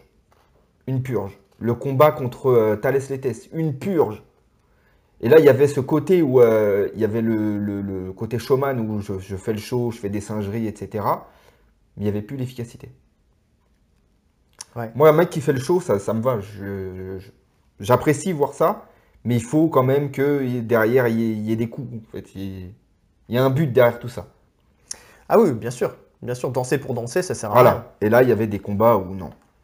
Non. Voilà pourquoi je le mets numéro 4. Que numéro 4. Qui est déjà une Mais- place incroyable. hein. Ce qui est déjà une place incroyable. Et moi, je le mets numéro 3, ce qui est encore plus Parce qu'on incroyable. parle de tous les temps là. On parle de, voilà, all time. Donc, euh, mais euh, j'ai plus le souvenir, euh, Demian Maya, c'était euh, c'était la combienième défense de ceinture Ah, je l'ai pas noté.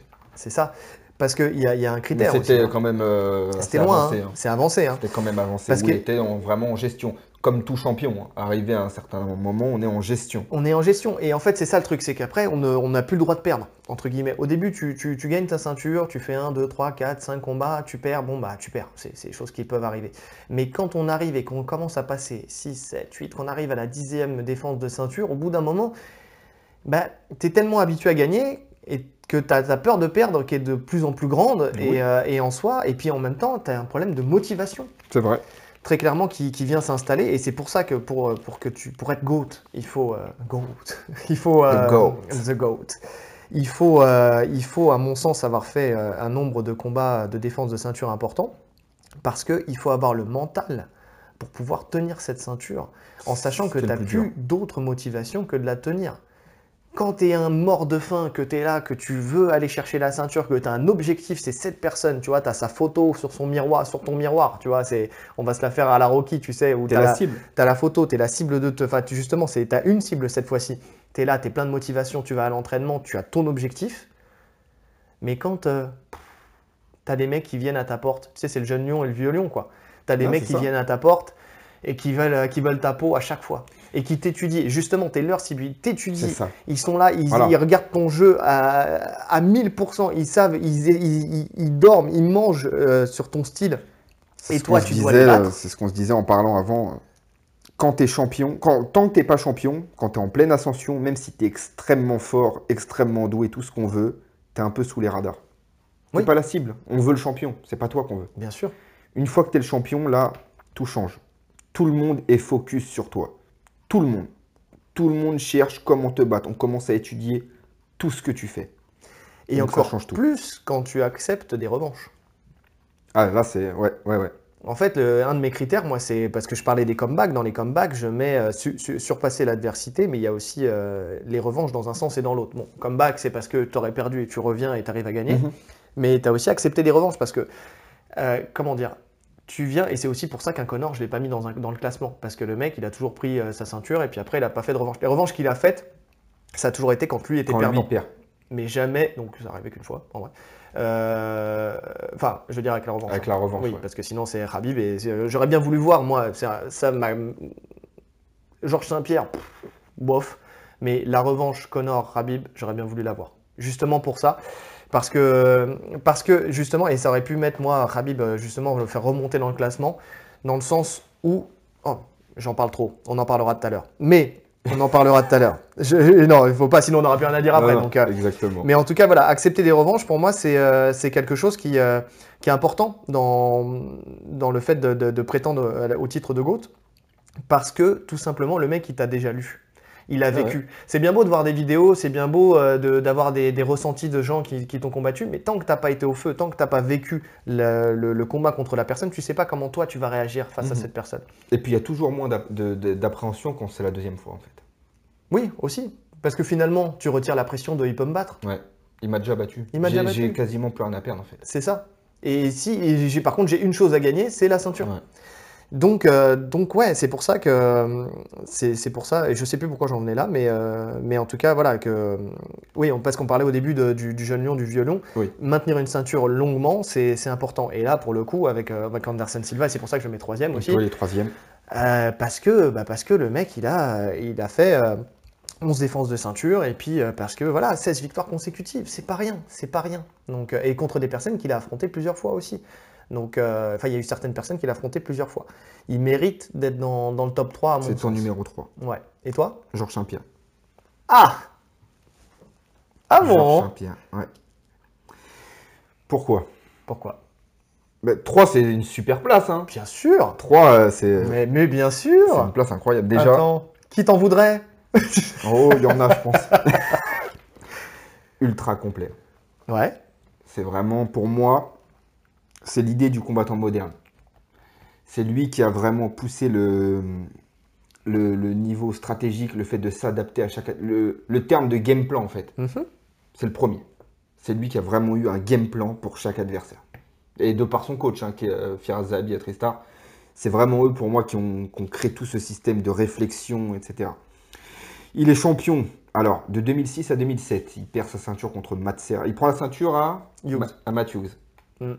Il perd une première fois contre Matt Hughes, euh, mais parce qu'il l'explique lui-même, il dit qu'il idolâtrait tellement ce type-là qu'il n'a Ouais, pas réussi à, le- ouais, à- ouais, à ouais. passer la, la barrière de, de je vais le battre. Et il prend la ceinture contre Matt Hughes, euh, justement en se disant, bah voilà, on s'en fout quoi. Voilà. J'y vais. Il s'est remis en question. De 2006 à 2007, 2007, il perd contre Matt Serra dans un des plus dans un combat les plus surprenants. hein. Personne s'attendait à ça. Ouais, C'était vraiment une, une des plus grosses surprises du MMA. c'est pas n'importe qui, pas Mais, n'importe qui, mais, euh, il, mais il aurait quand pas même dû le une classe d'écart, il n'aurait pas dû le battre. Voilà.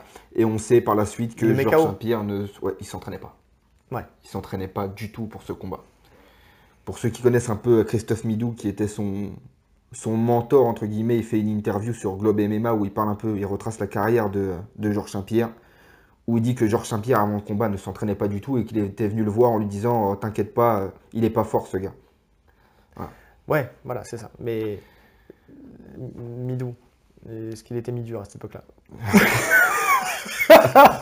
Il fallait que je la fasse. Je savais pas comment la caler et je me suis fait. non, Il va te casser la gueule. allez, eh, si vous réagissez à ça, c'est que vous avez été jusqu'à ce, moment du podcast. Ah, Ne réagissez surtout pas. Mais si, il faut qu'on sache Oh, on nous oh, écoute. c'est nul, c'est nul. Et ne coupez pas maintenant. Non, continuez, continuez ce numéro 1. Donc voilà, il s'était pas entraîné. Il revient. Alors, il revient en 2008, il prend sa revanche, sans surprise. Oui. Encore, c'était avec un bon entraînement, il n'y avait pas de doute possible. Et il règne jusqu'en 2013. Et il affronte des grands noms. Il affronte des grands noms. Je vais BJ. Payne, euh, Alors, Diaz. voilà, la liste, elle est, Elle est ultra longue. Ah, elle est pas mal la liste. hein. Il prend alors Parisien, Jay Héron. Alors je sais pas s'il est pris en tant que champion. Mais en tout cas, il est, il est bas. Frank Tritt, Sean Sherk, BJ Penn, Ouais. Matt Hughes, Ouais. Josh Kochkek, Coach Check. Kochek, Kochkek, c'est pareil. Euh, coach, coach Cake, Le blond là, le, blond. lutteur. et Dieu sait que lui, c'est un Oh souci. là. Une lutte incroyable. Ouais. Il le bat en lutte en plus. Et il le bat en lutte. Non, mais de toute façon, euh, fort. en termes de lutte, c'est la, c'est une des meilleures luttes, si ce n'est la meilleure du MMA. Enfin, maintenant, on peut remettre en question avec Rabib, mais euh, Sur ce type de lutte en fait, sur le- voilà. le, le fait de, de- Il y avait une manière de, de faire déclencher les coups et de passer en dessous pour rentrer en double leg, en termes de timing, etc. sa transition boxe-lutte, elle était Voilà, exceptionnelle. incroyable. Voilà.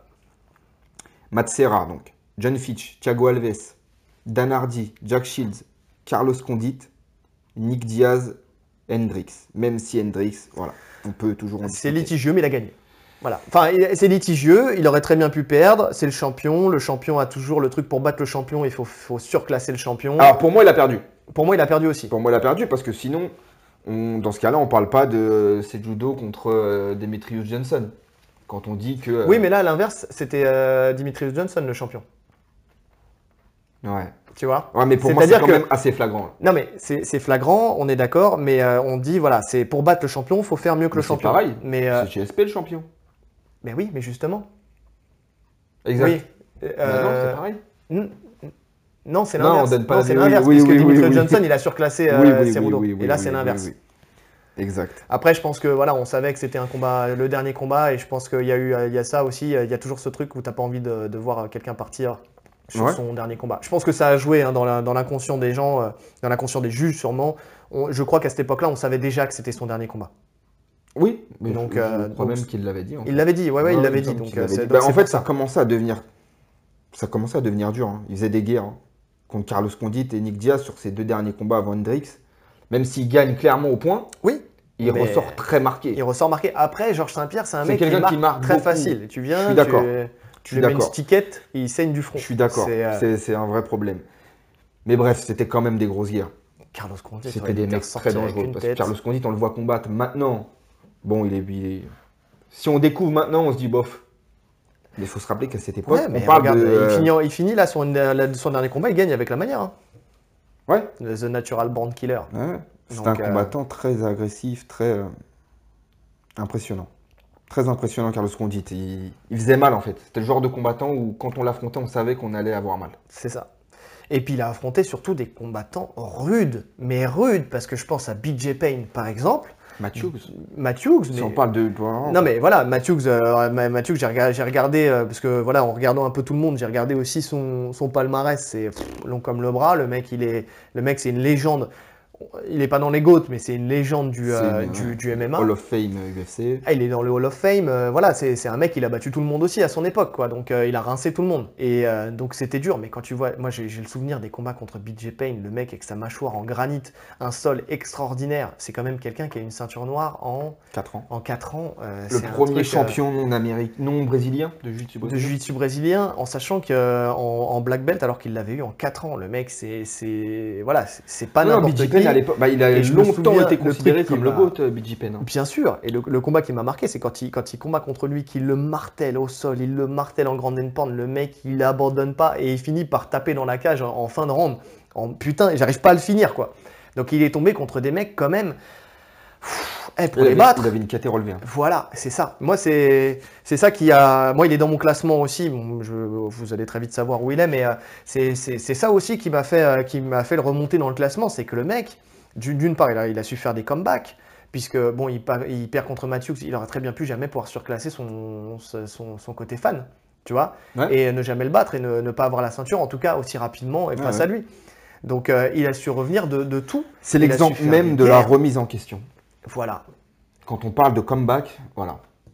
Il a eu des choix à faire à des moments précis, des moments très durs dont certains ne seraient jamais euh, relevés. Il est revenu à chaque fois. Ouais. Et Il a gagné. il est, et il est revenu à chaque fois, il les a fait avec la manière, avec la manière intelligemment. Pour moi, c'est peut-être le combattant le plus intelligent de- depuis toujours. Ouais, sur ce il point, a le, fight IQ euh, le, le plus, le plus fort. Euh, c'est un mec qui est ultra complet. Il a gagné. Alors par contre, on pourra lui reprocher, et c'est vrai qu'en fin de carrière, il était trop dans la gestion, et ce qui, ce qui fait qu'il faisait des combats très très ennuyeux. Mais on est encore dans ce truc où euh, bah, plus tu combats, plus tu dures, et plus, euh, plus moins tu as envie de perdre. Et puis en plus de ça, je pense qu'il s'est enfermé justement dans son côté game plan. Oui, c'était, euh, c'est un jeu d'échecs. Euh, voilà. euh, quand on apprécie ce, ce- ça, c'est magnifique. Pour le public plus large, c'est vrai que c'est assez ennuyeux. C'est ça. Moi, ça m'a. Il y a eu quelques combats que j'ai trouvé ennuyeux, mais dans la plupart, la plupart du temps, j'ai quand même trouvé ces combats super intéressants. Mais parce que aussi, c'était des combats où forcément le mec avait une transition box-lutte, donc ça allait au sol et il y avait un travail au sol. Nous, on vient du sol aussi, et donc on sait apprécier le sol. Et c'est vrai que quand on regarde la, la plupart des, des fans, euh, des fans hors pratiquants ou des fans pratiquants striking, Ah, là, on va passer un coup de gueule là. Les gars, arrêtez, le Quand je vois des mecs dire du non, je- moi, moi, j'aime pas le sol, bah regarde, du, regarde le Glory. c'est ça. Ça c'est un vrai problème ça. Au regard de la boxe taille, parce qu'il y a des projections. Ouais, et encore même pas mais- le, le clinch, ça va les saouler. Ouais, voilà, ouais, le clinch avait Ah, les regardez, C'est-à-dire que, euh, voilà, moi par exemple, bah, tiens, c'est un très bon exemple, tu vois, que- ce que tu viens de donner. Moi, je regarde très peu de combats de boxe taille et pourtant, à la base, je viens du pied-point. Euh, et donc, euh, donc, je regarde très peu de boxe taille parce que je trouve ça chiant à mourir. Moi aussi, j'aime pas. Bah ouais, t'es là. Les... Alors maintenant, il y a un peu moins parce qu'il y a quand même des gens qui font des, des- des transitions et des passerelles entre les différentes disciplines, donc ça change un peu la, la physionomie des, des combats. Mais normal, mais moi, la boxe taille à la base, des mecs qui viennent, qu'envoient à toi, à moi, je te tiens, je t'amène au sol, je te mets des coups de genoux, et ça, il y a des arrêts de combat toutes les deux secondes, ça me saoule. Bah, je regarde pas. Voilà, c'est pas je vais regarder et mettre en commentaire ouais mais il y a trop de clinch. Bah non, je regarde autre chose. Si tu fais du MMA, si tu es fan de MMA, bah tu es fan de- du MMA dans, dans sa globalité. Même Donc, si on peut euh, avoir des préférences pour un domaine, il faut quand même euh, respecter chaque, chaque secteur du combat. Et un combat, de toute façon, c'est ça. Un combat de MMA, c'est ça.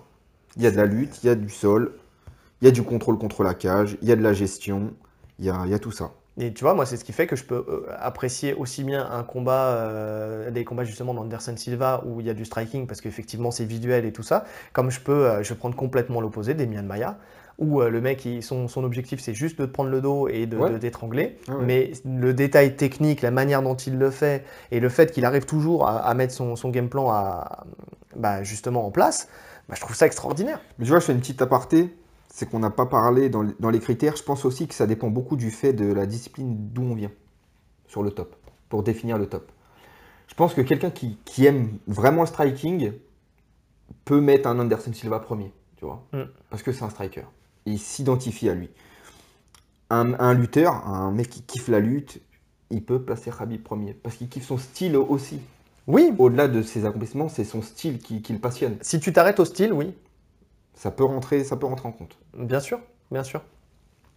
Non, non, mais je suis d'accord, Mm. euh, je suis d'accord avec toi. Mais après, les- les- les- le, le- le rang, il peut, il peut complètement évoluer. hein. Euh, moi, je vais vous dire, mon deuxième, il a jamais changé. Mais par contre, euh, parce que tu t'as mis, euh, t'as mis GSP en troisième, moi, Moi, j'ai mis GSP en troisième. Donc, je, ah, je- je finis. L'idée du. Pourquoi je le mets troisième? Ouais, Pourquoi je le mets pas deuxième? Ouais. Bah, tu, en fait, tu l'as dit. Je l'ai jamais. Alors, à part sur la, sur la fin de sa carrière, je l'ai jamais senti facile. C'était des guerres. Ouais. On avait peur pour lui. Il n'y a aucun combat où je me suis dit, quand, quand il prend Condi, je me dis pas, oh, il va lui rouler dessus. Non, ouais, c'est vrai. Il y avait un danger. Il y avait un danger, mais Quand justement. le- Mais ouais, mais Alors, aussi, un on côté le humain, dit. Non, on mais peut- tu vois, tu as lu la liste de ses adversaires. Il y avait un danger, mais parce qu'il y avait des dangers. Oui, Tu je vois suis d'accord. Mais il a pas. euh, Alors, il a gagné tout le monde. Il a, il a battu tout le monde. Mais il n'a pas survolé tout le monde. Ah, côté quand même. humain. enfin, ah, je sais pas. Moi, je, je, suis pas aussi d'accord que toi. Alors, il y a peut-être des combats qui m'ont marqué les esprits, mais tu vois, qui m'ont marqué l'esprit, mais quand même, quand tu regardes, ne serait-ce que BJ Payne, il lui a roulé dessus. Diaz, il lui a roulé dessus. Euh, c'est en fin de carrière où ça a été un peu plus compliqué parce qu'il était dans la gestion. Mais quand tu regardes les premiers combats, il roulait sur ses adversaires. Il mettait des KO, il mettait des soumissions. Il Sur les était, euh, premières défenses. sur les premières défenses, le mec, il était, il était dominant. Il était vraiment dominant. C'est après, quand il a été dans la gestion, forcément, comme il était dans la gestion et qu'il faisait moins de coups d'éclat, forcément, il s'exposait un peu plus. Je pense que d'être dans la gestion, c'est s'exposer aussi, tu vois. Ouais. Tu vois? Parce que tu peux prendre un contre. Quand, quand le combat il dure deux rounds et quand il en dure 5, bah, tu as plus de facilité à te faire contrer au bout de 5 rounds, enfin entre le troisième et le cinquième round, que euh, dans les deux premiers rounds où tu viens, tu auras surclassé ton adversaire, tu le mets KO, bim bim, on n'en parle plus, tu vois, merci, j'ai éteint la Ouais, lumière. D'accord. Donc ça va avec, euh, avec la, la gestion de sa carrière. Ou là où En fait, comme il allait. Pourquoi tu dis ça? Tu dis je l'ai jamais senti facile et tout ça. Je pense que c'est parce que il allait à la décision. Donc forcément, un combat qui va à la décision, t'es jamais sûr que la décision elle ira dans ton sens. Lui, il le savait parce que il avait cette intelligence de savoir De- comment de scorer, scorer, etc. tu vois.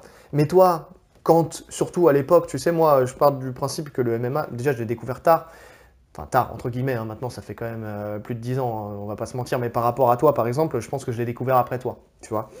Et, euh, et donc, euh, donc comment, euh, moi au début, j'étais pas dans cette logique de, de scoring, de, de, de gestion du Oui. de savoir que c'était round par round, que, de savoir que la- qu'une amenée au sol allait effacer euh, X frappes, euh, tu vois, de ton adversaire, tu vois ce que je veux dire? Ouais. Et une amenée au sol qui est, en plus, une amenée au sol qui est pas contrôlée forcément, tu vois Qui donne rien. qui donne rien, tu vois, qui a, qui a pas d'aboutissement. Tu viens, t'emmènes en fin de round et ça y est, t'as gagné le round. Limite, c'est ça, quoi. Donc, j'étais pas dans cette logique-là. Donc, c'est pour ça que euh, peut-être que moi, j'en ai plus le souvenir parce que c'est vrai que ça remonte à loin. Mais peut-être que aussi, j'avais peut-être ce sentiment d'urgence où je me disais, waouh, il va perdre le combat. Mais en fait, si, si- pour ceux qui, qui- qui sont vraiment dans, à la pointe du règlement, ils se disent, bah non, il a gagné. Moi, il m'arrivait souvent d'avoir des débats avec des gens, justement, où je disais, Ouah, il a perdu, ou, ou inversement, et le mec me disait, bah non, parce qu'il a fait ci, ça, ça, il a gagné. Ouais. Tu vois, ou moi, le, le dire aujourd'hui, tu vois. Mhm. Et, euh, et donc, euh, donc je pense que c'est pour ça que tu avais ce sentiment où Ouais, il ne possible. dominait pas l'adversaire, où il, avait, où il avait un risque. C'est possible. En tout cas, je l'ai jamais senti. Quand j'ai vu un quand je voyais les combats de Georges Saint-Pierre, les annonces de combat, j'étais jamais sûr à 100% que ça, serait, ça se passerait sans accroc. Contrairement à un Anderson Silva qui avait cette aura Oui, où tu te disais, bon, oui limite tu regardais même plus en fait. mais parce que le mec, il se faisait pas toucher. Limite tu regardais plus. Ouais. Donc, Mais euh, je le mets quand même devant Anderson. Pourquoi? Alors, pour moi, ce qui fait la différence, c'est qu'ils ont plus ou moins la même carrière. Le seul point qui diffère, c'est le retour euh, en 2017 pour prendre la, la ceinture dans la KT du dessus. Oui, Après une retraite de, euh, de 2013 à 2017. oui, oui, oui. Mais justement, ça, ouais, ça ouais, change ça, tout. ça change tout, ça change tout. Et, euh, et moi, tu sais, je au début, Georges Saint-Pierre, je l'avais mis troisième aussi. C'est marrant, hein? Ouais. C'est marrant. Ouais, c'est marrant. Donc, euh, donc euh, voilà, c'est dans ma première idée. Euh, J'avais mis Anderson Silva premier et, et Georges Saint-Pierre troisième, parce que mon deuxième n'a pas changé. Donc bah, là, je viens de spoiler mon premier. Mais, mais de toute façon, comme tu en parles, on va continuer d'en parler. Et puis, et puis voilà, et puis tu, tu exposeras toi ton premier plus tard. Mais, euh, mais ouais, moi, c'est c'est- parce que ce que tu as dit, ce qui a fait qu'il est passé devant Anderson Silva, ça a été mon même critère. C'est-à-dire que le mec est revenu après X années contre Bispin. Oui, c'était pas le meilleur à défendre, enfin pour, euh, enfin c'était pas le, le plus le plus compliqué pour aller chercher la ceinture et Oui, il y, a- il y a eu, il y a eu une, une gestion de carrière aussi qui fait que si ça avait été un, un Whittaker, un Romero, il serait pas revenu.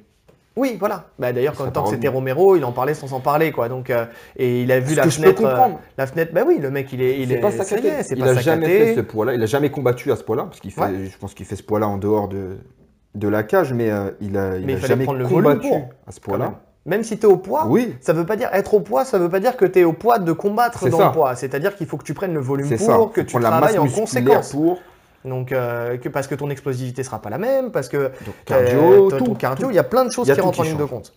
Les impacts sont pas les mêmes, tout change. Ah bah très clairement, oui. Tout oui. change. Mais c'est là où tu vois en plus l'intelligence de Georges Saint-Pierre parce qu'il gagne. Alors oui, c'est euh, Bisping, mais attention, c'était pas un combat facile. Faut pas oublier qu'il venait de mettre KO euh, Rockhold. Rockhold. Donc, euh, donc le mec quand même, il a pas. Enfin, tu vois, c'est c'est- Bisping, c'est pas. il- a une belle carrière. Il a une belle carrière, il fait partie non. des tops euh, de- des victoires euh, et je crois qu'il Il est troisième ou quatrième dans le top all-time de nombre de victoires. hein. On a tendance à le, le sous-estimer parce que c'est vrai qu'il était dans une KT ultra relevée. Oui, c'est ça. Il était dans une KT ultra relevée et il était peut-être un petit cran en dessous. Mais c'est le genre de mec, il faut le prendre au sérieux. Si tu le prends pas au sérieux. on- Mais il a eu la ceinture. De toute voilà. façon, on dira ce qu'on voudra. À partir du moment où tu as eu la ceinture de l'UFC, tu es quelqu'un de sérieux. C'est très Oui, simple. Voilà. Parce que Voilà. des mecs forts, il y en a plein à l'UFC. Non, non, faut pas Dès se que tu rentres dans le top 15, pire dans le top 10, t'es fort. Personne n'a la ceinture par, par coup de chance. Voilà. Il y a des, voilà, des fois les étoiles s'alignent, t'as un passage un peu plus facile, mais si tu détiens la ceinture de l'UFC, Les étoiles s'appellent Dana White des fois. ouais voilà. On va pas se mentir. Mais Mais je sais, je sais plus qu'est-ce qui avait fait qu'il avait pu combattre pour la ceinture, mais je sais qu'il y avait eu plein de choses. Il a eu la ceinture, c'est le champion. Mais je crois qu'il y a eu des blessures, je crois qu'il y a eu, euh, il y a eu, Ouais, il y a ouais. eu tout un tas- ouais, effectivement, il y a eu plein, pas mal de choses qui, se sont faites, mais il l'a gagné. Et Rockhold, attention, euh, Rockhold, euh, c'est pas n'importe qui non plus, tu vois. Donc, euh, donc oui, il a gagné la ceinture contre Rockhold. Et en plus, je crois qu'il a fait une défense avant Georges Saint-Pierre. Dan Anderson. Dan Il Anderson. me semble qu'il prend sa revanche contre Dan Anderson qui lui avait mis le KO. euh, Voilà. je sais pas si tu te rappelles de ce KO. Non. Quand tu lui mets la, la- la hache bombe et Oh oui, et après oui, il saute. Si, si, c'est euh, ça, c'est ça, c'est ça. Ouais, oh ouais, lui, a arraché la tête. Bref, non, il- je je m'en crois souviens. qu'il fait la revanche, il gagne la décision. Ouais, donc, donc le mec, c'est-à-dire que c'est pas genre j'ai pris la ceinture et après j'ai eu Georges Saint-Pierre. C'est j'ai pris la ceinture, j'ai fait une défense contre quelqu'un qui m'a déjà battu, je l'ai battu Qui m'a battu salement. et qui m'a battu salement, et après je prends Georges Saint-Pierre. Donc, euh, donc voilà. Et Georges Saint-Pierre, euh, donc euh, quand même, bon, moi je vais, c'est quand même 9 défenses de ceinture, effectivement. Il prend, et effectivement, c'est ça qui m'a fait, qui m'a fait le remonter, en fait, qui m'a fait l'inverser avec, avec Anderson Silva. C'est donc ces deux ceintures. En mi-moyen et en moyen, 15 combats de championnat, 13 victoires, 20 victoires euh, à l'UFC, dont, euh, dont 13 consécutives. Donc ça veut dire que le mec, quand même, dans son, dans son classement, il est troisième all-time donc dans le nombre de victoires à l'UFC et deuxième all-time dans le nombre de victoires consécutives. Donc, bon, il est dans les classements. En fait, c'est ça aussi. C'est quand, quand on regarde les classements des records UFC, il y a ça aussi qui, qui rentre en ligne de compte. C'est, tu vois, il y a des noms qui ressortent tout le temps. Anderson Silva, il ressort tout le temps. Euh, Dimitri Johnson ressort tout le temps. Euh, Georges Saint-Pierre ressort tout le temps. C'est des, des noms comme ça, voilà, qui ressortent sur les défenses de ceinture, sur, toutes ces- sur les nombres de combats consécutifs. Donc, euh, donc euh, voilà. Et alors, je sais qu'on, que parler du comportement, c'est pas forcément le critère le plus, euh, le meilleur non plus à, mettre en, première ligne. C'est-à-dire que c'est pas que le comportement d'un, combattant qui doit euh, faire que on est all-time ou pas. Mais force est de constater que Georges Saint-Pierre, c'est un mec, il a jamais trash talké. D'ailleurs, c'est pour ça aussi que qu'il n'était pas vraiment bankable entre guillemets. hein. Mais Ouais, euh, non, il l'a été. Mais au, mais au début, c'était pas le mec qui, qui faisait, c'était Ah, pas un coach chèque, tu vois. temps. Ça a mis du temps. C'était un travail de longue haleine. Et justement, c'est le mec, il ça a a, payé. il a, il a mérité pour moi sa place de GOAT parce que justement, le mec, il a, il a, été, charbo- il a été charbonné justement jusqu'à si- se hisser à, ben justement dans les plus hautes sphères du MMA, de l'UFC. Le mec, c'est voilà, il pourrait revenir. Ce qu'il y a, c'est qu'avec Georges Saint-Pierre, il pourrait revenir demain, faire un combat et encore le gagner. Le mec, On il a une hygiène de vie. On sait pas, mais il l'a fait. C'était bon, il y a encore quelques années, mais il l'a Ah, fait contre ah, Bisping. mais ça change quelques années. Non, ça change quelques années, mais on sait que le mec est 2017, on encore en au top. 2020. On sait qu'il est encore au top. Après, il y a Firas Zabi qui le dit encore. C'est son coach. On Ah sait oui. très bien que les coachs, à chaque fois, euh, comme Cormier, Cormier il passe son temps à parler, il rend ouf. Le mec, pour lui, tu l'écoutes, il a son mot à dire sur tout, et on prend son, on boit ses paroles comme si c'était euh, c'était le- le- l'expert suprême du MMA. Tu sais, là, il dit, euh, il, il parle de Khabib, c'est très bien, mais est-ce qu'il est neutre? Ah non, c'est son partenaire d'entraînement. Bien sûr, c'est son pote, c'est son partenaire d'entraîne- d'entraînement et tout ça, donc, donc il n'est pas, il est pas forcément neutre. Donc, euh, donc, donc voilà, donc après, effectivement, quand Firas Zabi il dit ça, il, il peut dire ce qu'il veut. C'est comme quand, euh, euh, comme il s'appelle le coach de, de McGregor, euh, euh, John John. Kavanagh. John Kavanagh, il, il dit euh, tout ce qu'il veut sur McGregor et tout ça. Tant qu'on le voit pas, tant qu'on n'en a pas la preuve, on peut pas le savoir. Oui, oui, non, moi je prends pas en compte. Mais euh, le mec, ça. il est revenu quand même. Il y en a, il y a- qui fait ça? Il prend sa retraite pendant 5 ans. il Non, revient, il personne n'a fait ça. ceinture. Personne n'a fait ça. Le mec, il est là, il a eu un comportement exemplaire. Il était face à Bispin, qui est un trash talker de ouf. Le mec, il était là, il est resté calme. Il s'est rien passé derrière, pas de débordement. Non. Mais, mais parce qu'il sait que c'était du spectacle aussi. Mais Et euh, Bisbing sait aussi que c'est un, un trash talker intelligent. Et de toute façon, quasiment personne ne trash talk Georges Saint-Pierre. ouais, mais ça a été le cas. Kochek, il l'a fait, tu vois. Mais parce que Kochek le Ouais. faisait avec tout le monde, tu vois. Il y a eu des moments dans sa carrière où il est tombé. Diaz. Les Diaz, les Kochek et tout ça, c'est des mecs qui font du trash talk. Tu vois ce que je veux dire? Et ça aurait été- il aurait très bien pu le manger psychologiquement, comme ça a été avec, euh, avec Connor sur la- le deuxième combat, quand il jette des bouteilles en pleine interview, même si c'est pour faire monter les pay-per-view. Bon, il a, il est, quand tu vois le, le documentaire Netflix, tu sens quand même que ça l'a touché. Tu vois Alors que Georges Saint-Pierre, il s'en fout, il est serein, tout glisse sur lui. Le mec, c'est. C'est- son caractère. c'est son caractère, mais voilà, c'est un... mais c'est un véritable champion. Le mec, il est là, il fait son travail, il est intelligent, il s'entraîne avec rigueur. Oui. Il, il est novateur, il est novateur dans le style, il est novateur dans les méthodes d'entraînement. Ouais. Parce que c'est quand même un mec, euh, voilà, qui a, qui, qui- qui a révolutionné aussi les méthodes d'entraînement. Il est, il a, il s'est mis en difficulté. Le mec, il, a- il est avec euh, l'é- l'équipe olympique de lutte. Donc Mhm. il a été cherché aussi à être pointilleux sur, euh, sur, euh, sur tout ce qu'il a fait. Euh, il a été dit qu'il aurait même pu être dans l'équipe olympique de lutte. Donc ça montre son niveau. Non, oui. Euh, Il s'entraîne avec Danaher pour le sol. il s'entraîne avec Danaher pour le sol. Il y a Freddy Roche pour la boxe, qui est Et le voilà, de c'est- Pacquiao. le mec, il a Enfin, su, vraiment, s'entourer des voilà, meilleurs. comme j'ai dit, c'est vraiment le mec en termes de game plan et d'in- d'intelligence de, de combat qui, qui a su vraiment, qui a poussé ça au maximum. C'est ça. Et puis moi, je me souviens d'une vidéo euh, d'entraînement où euh, il y a euh, Rashad Evans. Rashad Evans, qui n'était pas n'importe qui à l'époque. hein. Attention, hein, Rashad Evans, c'est quand même un des meilleurs combattants aussi de l'UFC. Euh, bon, il a eu une carrière après qui, qui- voilà, il, il a En pas, ouais, il a eu, ça a été en dents de scie, mais c'était un mec ultra dangereux. On me dira, c'est à l'entraînement. Mais il est parti à la Tristar, comme ça, il s'entraînait avec Georges Saint-Pierre. On voit des vidéos de sparring entre les deux. Mais il se fait manger par Georges Saint-Pierre. Manger dans tous les domaines, en lutte, en boxe, au sol, partout.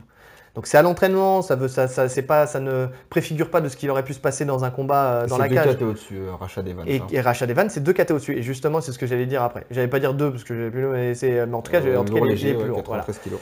Et donc, euh, donc euh, il le prend, mais pff, avec une simplicité, une facilité, c'est impressionnant.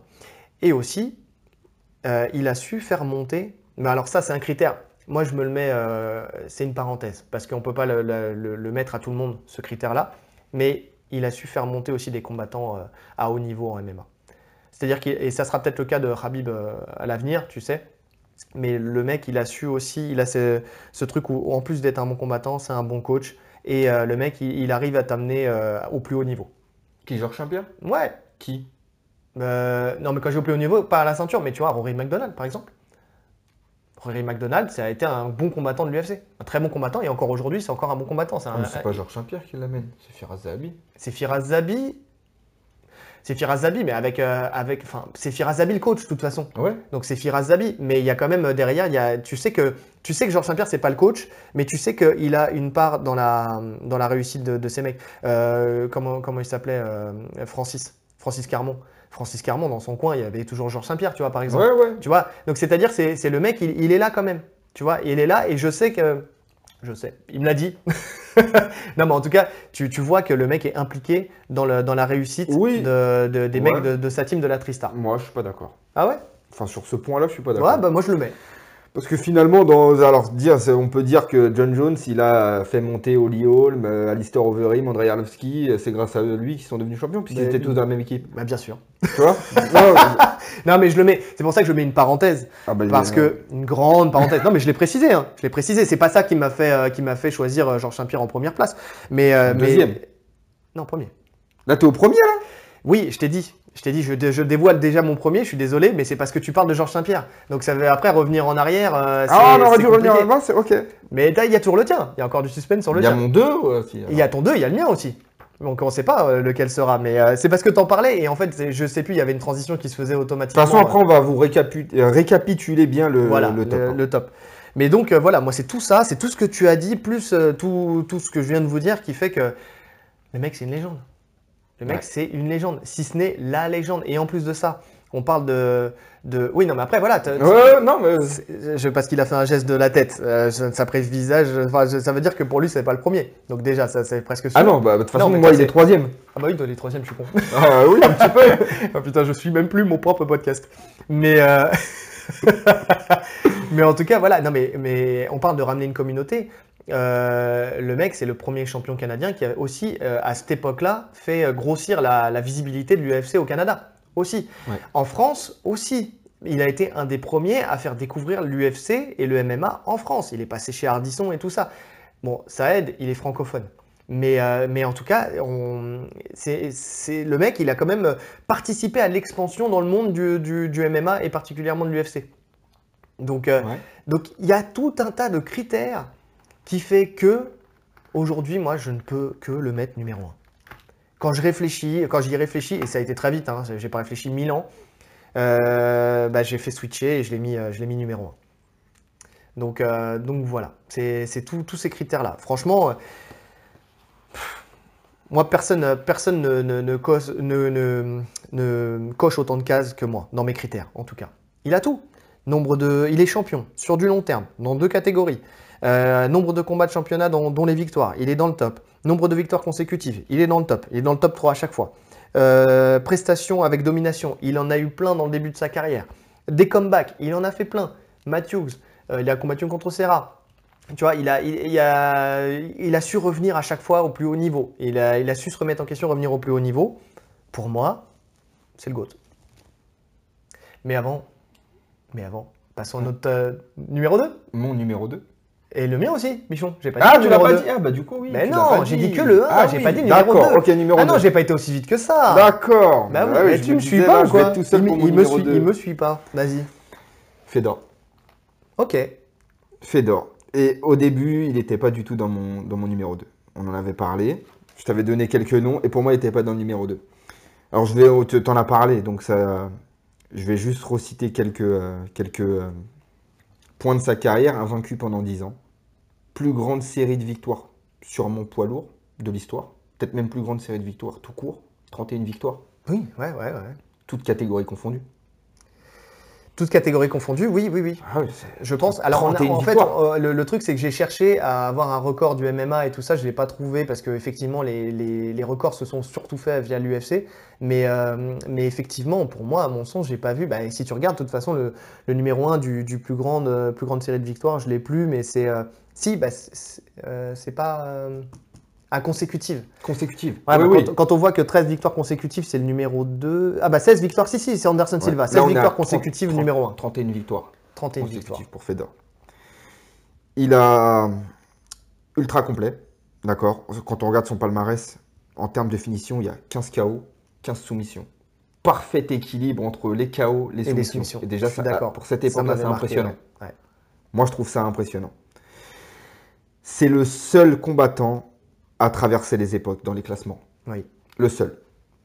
Actuellement, quand on voit les classements GOAT dans les top 5, Fedor, il y est tout le temps. Alors qu'il est. euh, Alors qu'on sait qu'un combattant, quand il commence à enchaîner les défaites comme il l'a fait, Il descend. il descend. Hmm. Dans la tête des gens, il descend. Ouais. Lui, non. Lui, non. Les gens, c'est le, c'est le seul champion où les gens ne remettent pas en question ce qu'il a fait avant d'enchaîner les défaites. Le seul. José Aldo, il perd, tout le monde le boycotte. Ouais. Euh, mais, mais pour tout le monde, c'est Ouais, valable non, pour tout mais le monde. on est d'accord. Demetrius, il perd, tout le monde le boycotte. Hmm. Fedor, non. D'ailleurs, C'est euh, c'est la plus grande star du MMA avant euh, l'ère avant l'ère moderne.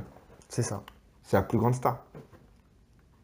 Ouais, on est d'accord. euh, On est d'accord. C'est c'est le mec qui, dans 10 ans, on en parlera encore. c'est le représentant ultime. Il a tout ce que tu dis avec Georges Saint-Pierre sur le, le côté humain. Aucun trash talk. Oui. Mais encore pire, c'est aucune parole en fait. Ouais. le mec est froid. C'est ce que j'allais dire. C'est- C'est-à-dire que le mec, Ouais. il fait pas de trash talk, il parle pas. Il parle pas. Le mec, il fait que Le sourire. mec ne parle On pas. dirait, on dirait Winnie l'ourson. Non seulement le mec ne parle pas, mais personne n'ose lui parler. Il n'y a pas de clash envers Fedor. Il n'y a pas de trash talk. Non, mais ça, c'est parce qu'il y a la mafia derrière lui. Ouais, voilà, ça doit être ça. En fait, il y a, il y a- voilà, c'est-à-dire qu'il y a y un a moment, il y a un moment, tu sais que ça peut, ça peut dépasser, transcender le MMA. Voilà, c'est c'est juste ça.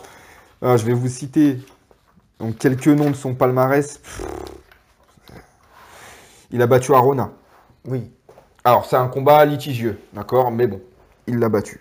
Alors Il a là, ba- on rappelle que c'est quand même un mec qui a jamais été vaincu en grappling, en jiu-jitsu brésilien, je crois. Arona, il a fait deux ADCC, il a pas pris, il a gagné trois fois la, alors deux ADCC et un super fight de la DCC sans prendre un point. Ouais, c'est ça. ouais. Voilà. Donc c'est un monstre. C'est- Voilà. C'est un monstre. Et même au Pride, c'était un monstre. Il bat- euh, C'était au Shuto, leur Non, c'était à la Rings, excusez-moi. Leur combat, c'était à la Rings. Il prend Arona. Il prend Babalou. Babalou, à l'époque, c'était du solide. Hmm. Je sais pas si ça te parle. Renato Babalou Sobral, c'était du, du solide. Oui. Il bat Semi Shield. Oui. Alors en MMA, c'est euh, c'est pas euh, Semi incroyable. Shield, c'est un mec qui a commencé par le MMA et qui est a passé à la, par le à la- pancras. au Il est à- K1 il est parti et après qui est K1. revenu au MMA. Mais, euh, mais en tout cas, c'est- c'est-à-dire que C'est pas pas, un mec qui, qui venait du K1 et qui est venu au MMA. C'est un mec à la base qui est un combattant Oui, oui. de MMA. Donc ça veut dire que ça n'entache rien à sa victoire. C'est ce que je me suis dit aussi. C'est pas un cadeau. Et euh, c'est pas un cadeau. On parle d'un combattant poids hein. lourd qui fait 2m11, C'est ça. Qui a une puissance de ouf. qui vient de. qui, qui roule sur le K1. Il vient Euh, pas bah, du Kyokushinkai à la base en plus Euh, c'est possible. Je crois qu'il vient du Ouais, ouais. Kyokushinkai. Ouais, autant, dire que le style est dur, ça frappe fort et ça met des gros KO. Non, non, c'est. euh, Donc, il bat Semi Shield. IC Ring. IC Ring, pour ceux qui connaissent l'époque du Pride, ça, ça reste un gros nom. Et il a même. euh, Quand l'UFC a racheté le Pride, il a combattu à l'UFC. Euh, Minotauro, deux fois. Qui était, combattu, euh, qui était considéré comme le combattant le, le- le plus fort du monde. hein. Euh, ça, Bah, y a eu- En fait, il faut bien comprendre qu'à l'époque où Fedor combat au Pride, l'UFC, dans la tête des gens, c'est la Ligue 2. C'est ça. Faut- faut- faut- C'est ça aussi qu'il faut se remémorer. Ouais. C'est que tout le monde a les yeux fixés sur le Pride. On est tous d'accord pour dire que les meilleurs combattants du monde, c'est là-bas que ça se passe. Ouais. Donc là, actuellement, c'est l'inverse. Quand on parle de Ligue 1, on parle du UFC et les autres passent derrière. Quand Fedor combat, le Pride, c'est l'élite. Et c'est d'ailleurs pour ça qu'il voulait absolument l'avoir, Oui, l'UFC. complètement. Il bat donc Minotaur deux fois. Oui. Il le bat au sol en plus. Il le domine. Ah, il le domine partout. Il, roule dessus au sol quand Noguera soumettait tout le monde de son dos. Il n'hésite pas à rentrer dans sa garde. Il nous montre vraiment ce que c'est un vrai grand and pound. La technique, si on parle d'apporter quelque chose techniquement, c'est le premier à faire ça. Le, grand and clair. pound que Fedor fait, c'est incroyable. C'est clair. Et c'est un grand endpoint où il prend des risques parce qu'il n'hésite pas vraiment à rentrer dans la cage, il plonge dedans et tout ça. Il et pourtant, ça passe. Et parce même que le mec sans- sort de tout. Même sans une grande distance, il arrive à générer une, ch- une- une puissance dans ses frappes. Ouais.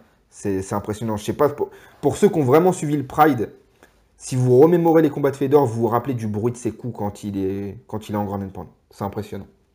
C'est fou. Il enchaîne Fujita. Fujita, c'est un poids lourd solide du Pride. Il enchaîne Goodridge, ancien champion UFC Ouais. à l'époque des tournois. Euh, des tournois ou ouais, c'est des tournois qu'il avait un tournoi qu'il avait remporté Goodridge. Ne me regarde pas dans les yeux, je ne serais pas. pas. capable de te le dire. Bref, il enchaîne Goodridge, il bat deux fois euh, Coleman. Oui. Il bat Randleman. Il bat Mark Hunt. Il bat Mirko Krokop. Mark Hunt, en plus, euh, combat où, euh, où il a fait se faire soumettre en plus. Euh, je, c'est- je crois que Fedor, contre Mark Hunt, le combat, il était sur le premier round, il gagnait pas. hein. Enfin, c'est- c'est c'est Mark Hunt, je crois, qui, qui gagne. hein. Enfin, qui gagne, qui, en tout cas, qui prend le dessus au premier round.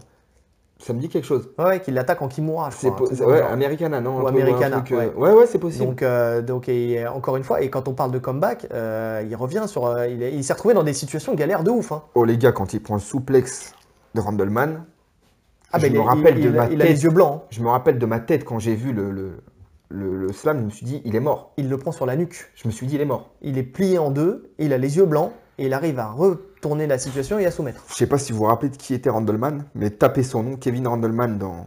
Ne, ne vous arrêtez pas qu'à sa couleur de cheveux. Ah, non. quand on le voit, ça, ça fait peur. Et tu te dis que lui, il te met une, une souplesse arrière. Ouais. Bah, et puis il a été champion de l'UFC. Et 20 secondes après, c'est ça le pire. Ouais, c'est 20 même pas, secondes après. c'est même pas tout de suite. C'est non. même pas. Il, il gère pour euh, Non, non. le round d'après. Non. mais de toute façon, au Pride, c'était pas possible. Et j'y viendrai après. Il, il le renverse, il lui met une Kimura. Il lui met une Kimura dans la foulée, ouais. C'est fou. C'est-à-dire qu'il avait une capacité à revenir dans le combat à une vitesse quand il était dans l'adversité, quand Ouais. il était mi-KO. Il revenait dans, le- je sais pas ce qu'il y avait dans sa tête, hein, mais il revenait dans le combat à une vitesse et il reprenait le dessus tout de suite. C'est ça. C'était en fait l'instinct, j'ai l'impression. Ouais, C'est vraiment l'instinct. c'est euh, impressionnant. Impressionnant. Euh, Crocop. Le combat contre Crocop, il est incroyable. Crocop, à l'époque où c'était le, le mec le, Le plus effrayant. Le plus effrayant. voilà. Personne ne voulait affronter Crocop. Son high kick jambe gauche, euh, voilà. Terrorise tu, tu- tout le monde. tu le prenais, juste même tu le prenais pas vraiment complètement, hein, tu tombais KO. Bah, comme il dit, jambe droite, tu vas à l'hôpital, jambe gauche, tu vas au cimetière. C'est ça. C'était personne ne voulait affronter euh, Mirko Crocop. Ouais. Le combat. Et, et- il le bat Il fait, bon, ouais. il fait quelque chose que Georges Saint-Pierre, on, on en parlait juste avant, a fait, et c'est peut-être un des, des- des premiers à faire ça. Il va euh, à l'étranger, il va en Hollande s'entraîner avec euh, Ernesto Houst, donc qui, était, qui est une légende du K1 qui avait battu plusieurs fois Crocop, pour travailler son kickboxing. C'est ça. C'est le mec, c'est-à-dire ne reste pas sur ses acquis, il va de lui-même s'entraîner euh, dans la- le point qui pourrait lui faire défaut face à. Ouais. Et à cette époque, c'était pas, c'était pas courant. Je crois même que ça Non, se faisait pas du tout. pas du tout. Parce qu'il y avait des- vraiment des, épi- des, euh, des équipes euh, fixes. Et avant, il y avait ce, euh, ce côté qu'il n'y a plus maintenant. Et je sais bien, je change pas d'équipe, sinon je suis un traître. C'est ça. Il y avait vraiment des vraies rivalités entre chaque team. Entre il était à la, chaque pays. il chaque- était à la Red Devil. Au début, il était à la Russian Top Team. Il y a eu une embrouille. Il était à la Red Devil. Après, les deux équipes étaient en grosse concurrence. Il y avait les équipes brésiliennes, Shootbox, Box, Brazilian Top Team. C'était une vraie époque. euh, C'était une autre époque. C'était une autre époque. Ouais. Donc voilà, il bat Crocop. Il le bat, il le domine debout. Enfin, il le domine debout. Il tient tête debout.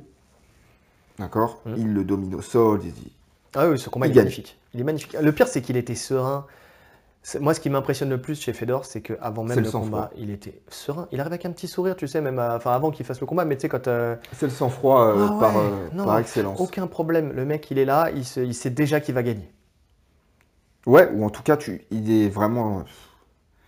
Les, les- les combattants qui l'ont affronté, quand ils parlaient de lui, et c'est ça aussi, il est reconnu par tous les combattants, même actuels. Quand j'ai regardé un peu les, les- les paroles des anciens combattants sur, euh, sur leur vision du GOAT, un mec comme Georges Saint-Pierre dit que le GOAT c'est Fedor. Oui. Un mec comme Velasquez dit que le GOAT c'est Fedor. Un mec comme Vanderlei Silva dit que le GOAT c'est Fedor. Qu'il n'y a pas de discussion possible. Mais pourquoi nous on discute? Voilà. voilà. Non, ouais, non, mais c'est vrai. Il y a Non, mais c'est vrai. énormément de combattants qui ont Mais- pris comme modèle Fedor. Bien sûr, bien sûr, à une époque. Mais tu vois, Georges Saint-Pierre, il va pas se mettre goat. Tu vois, lui, il a l'humilité pour pas le faire. bien donc, sûr. euh, donc, il va mettre quelqu'un d'autre à sa place. Mais, euh, mais euh, le mec dit ça pour, se- pour justifier Oui, ça, non, mais oui, classement. non, mais je mais d'accord, personne mais va oui, dire, oui, à part non, Jones, on est d'accord, on est d'accord. qui va dire moi je suis le GOAT. Ouais, ouais, mais parce que là, je pense que c'est l'orgueil qui pique. Ouais, mais ça me choque pas. Et encore, tu sais qu'on parle pas de GOAT. hein. Euh, finalement, on a, on est, on est, pour ce, parle débat-là, on pound de pound. for pound. Voilà, c'est pas la même chose. hein. C'est pas la même chose. Ouais. Donc, euh, donc ouais, mais oui, oui, non, mais, mais bien sûr que tu reconnais Fedor comme, euh, comme l'un des plus grands de tous les temps, si ce n'est le plus dis, grand, et euh, Combattant en 2000, on est en 2020, les gens le mettent encore dans le classement. Quoi. c'est ça, 20 ans après. Bah, de toute façon, ça, s'arrêtera euh, quand, euh, sauf si euh, nous on montre à nos enfants les combats de Fedor et qu'on explique la légende que c'était, mais, mais ça s'arrêtera quand les gens qui ont connu cette époque se seront éteints entre guillemets. Donc ça veut dire que il reste encore quelques dizaines d'années, à moins qu'il y ait des mecs qui surclassent complètement ce qu'il a fait et qui, et ce qui peut encore arriver. oui, hein. bah, bien sûr, c'est pour ça que c'est pas, c'est, pas fixe Mais oui, le, tu- le- le classement. C'est ce que je disais au début, hein, ça, c'est valable à un instant T. À l'instant T, en tout cas pour l'instant, euh, force est de constater que le palmarès de Fedor, euh, il est, il est exceptionnel. hein. Comme dans tous les sports où il n'y a pas de, de données fixes, un sport à chrono, le 100 mètres. Le 100 mètres, c'est très facile de dire qui est le meilleur. Bah oui, Le meilleur, c'est celui qui a, qui a le meilleur temps, le record du monde. Voilà, exactement. c'est le- la natation, c'est pareil. bien sûr, c'est beau ce que tu dis. Bah oui. Mais, mais qu'est-ce qui compte le plus C'est la nage libre ou c'est le crawl? Ah, mais c'est le crawl, c'est la plus rapide. De toute façon, en nage libre, ils font tous du crawl. Bah bien sûr. Donc, après cette petite digression euh, aquatique, tu, tu- tu m'as perdu là. C'est fait exprès, pour savoir si tu suis. Tu m'as perdu. Donc, ouais, voilà. Il a combattu, et ça c'est important pour moi, dans deux règlements différents. Il a performé dans deux. Alors, performé. Il est arrivé sur un autre règlement plutôt en fin de carrière. Mais bon, il a combattu avec euh, le règlement du Pride, comme on le disait. Euh, écrasement de tête, coup de genou au sol, pas de coup de coude. Mhm. Pas de coup- Ça change tout. Hein. Ça change tout, bien sûr. Ça change tout. faut bien comprendre que euh, je prends quelqu'un, bah, c'est l'actualité, je prends Habib, je suis pas sûr qu'il performe. euh, je suis pas sûr qu'il performe sur ring avec le règlement du Pride. Et euh, je, dis Habib, mais je veux parler de l'ensemble des lutteurs. Bah, déjà, euh, même sans parler de règlement sur du Pride, tu, juste tu dis sur ring. Juste sur ring. On sait qu'il a son, basé son son, jeu, c'est sur le fait de caler le mec contre la cage. contre la cage. Sur les cordes, c'est impossible. Bah ouais. On sait que le mec, une fois qu'il est acculé contre les cordes en gréco-romaine, même, même quelqu'un comme Jones, hein, qui prend en gréco et qui va pousser la personne, bah la personne, elle va sortir ses fesses, elle va s'asseoir sur les cordes, elle peut reculer sa tête. Rien ne l'empêche de reculer sa tête. Il n'y a pas de coup de coude. Ça, ça change énormément de choses. Il n'y a pas de coup de coude. Ça veut dire qu'au sol, on peut pas, euh, on peut pas faire de grand endpoint sans prendre de risques.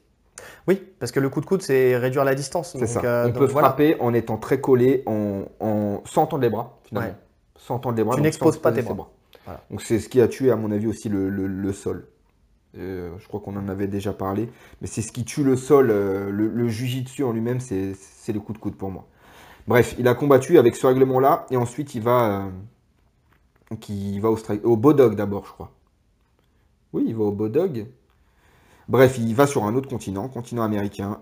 Il prend Lindland, il prend Arlovski, il prend euh, les anciens champions de l'UFC. En fait. Arlovski. Team Sylvia. Team Sylvia, oui, Alors, bien euh, sûr. quand je dis Team Sylvia, alors je- je- j'avoue que euh, c'est pas les plus beaux champions que l'UFC ait connus.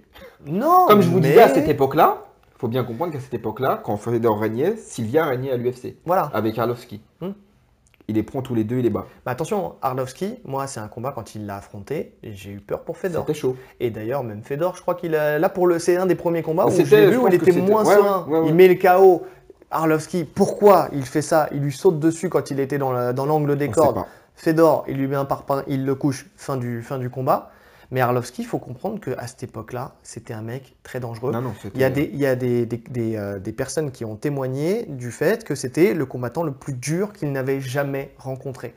C'est-à-dire qu'il y, a- il y a un combattant qui disait, et c'est en plus c'était à l'époque du dopage, donc c'est un mec qui, qui l'a dit en sachant ça, hein.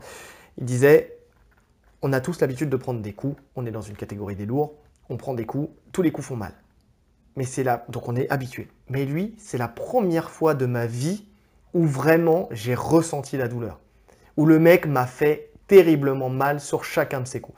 Donc il faut comprendre qu'Arlovski, à cette époque-là, c'était un danger. C'était un mec en boxe extraordinaire. Complet, il vient euh, du sambo com- aussi. ouais, il vient du sambo aussi, complet. Le mec faisait flipper. On aurait dit un vampire qui était là face à toi. Le mec, euh, et puis il a un physique aussi impressionnant. Donc, euh, donc ouais, non, c'était euh, c'était pas n'importe qui à cette époque-là. Non, non. Brett Rogers non plus. Oui, À, l'époque où on parle, il est, il est dans, le- au Strikeforce, c'est pas n'importe qui. C'est un vrai poids lourd, un vrai, un, un vrai danger pour n'importe qui en poids lourd. Il le bat, il lui arrache la tête, même Allez, si on sent que ça commence à devenir difficile pour Fedor Ouais. euh, sur, euh, sur ses derniers combats. mais il le met quand même KO et bien. Il le met KO. Ouais. Dans la cage. Et dans la cage. Et, Et c'est ça, cage. parce qu'il y a beaucoup de gens qui ont du mal à faire des transitions entre le ring et la cage. Exactement. Et lui, il le met KO dans la cage. Bah, euh, on n'a qu'à voir en fait quand. C'est quoi la, la- la différence entre les deux règlements? On pourrait se dire quelqu'un qui sait se battre, il sait se battre. Hmm. À l'époque, au Pride, il y avait les, les Grands Prix.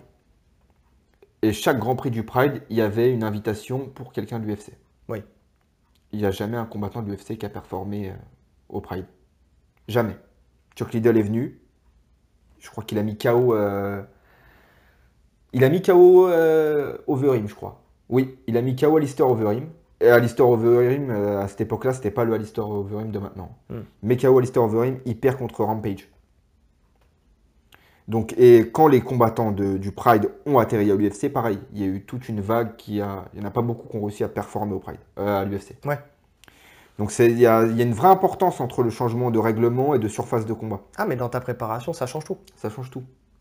Ça Et c'est dur de revenir en arrière quand tu as fait une carrière dans un. Ah, quand tu as fait toute ta carrière. Ah oui. Et lui, il a réussi. Pas longtemps, parce qu'après euh, après ça, il Parce a qu'il y avait l'âge aussi. Ouais, il y a eu l'âge, il y a eu l'âge. Et puis Verdum, Il il, tombe, il, tombe, il tombe sur Verdum aussi, qui est, qui est un mec extraordinaire au sol. Il lui met un triangle. Prendre un triangle par Verdum, c'est pas quelque chose de honteux, quoi. faut se rendre compte que quand il est invaincu pendant 10 ans, 10 ans c'est une carrière. Oui. Il, a fait, il, il est en fin de carrière. Et Il a fait des avec tournois. Un nombre de combats extraordinaires sur 10 ans, quoi. Bah, il a 39 victoires, 6 défaites et un nul. Ou un no contest. Et, euh, et ce qui est fou, c'est qu'aussi pendant, alors ce qui, ce qui se voit plus maintenant, c'est que pendant sa carrière au Pride, il combattait toujours en sambo et en judo. Oui. Et il gagnait.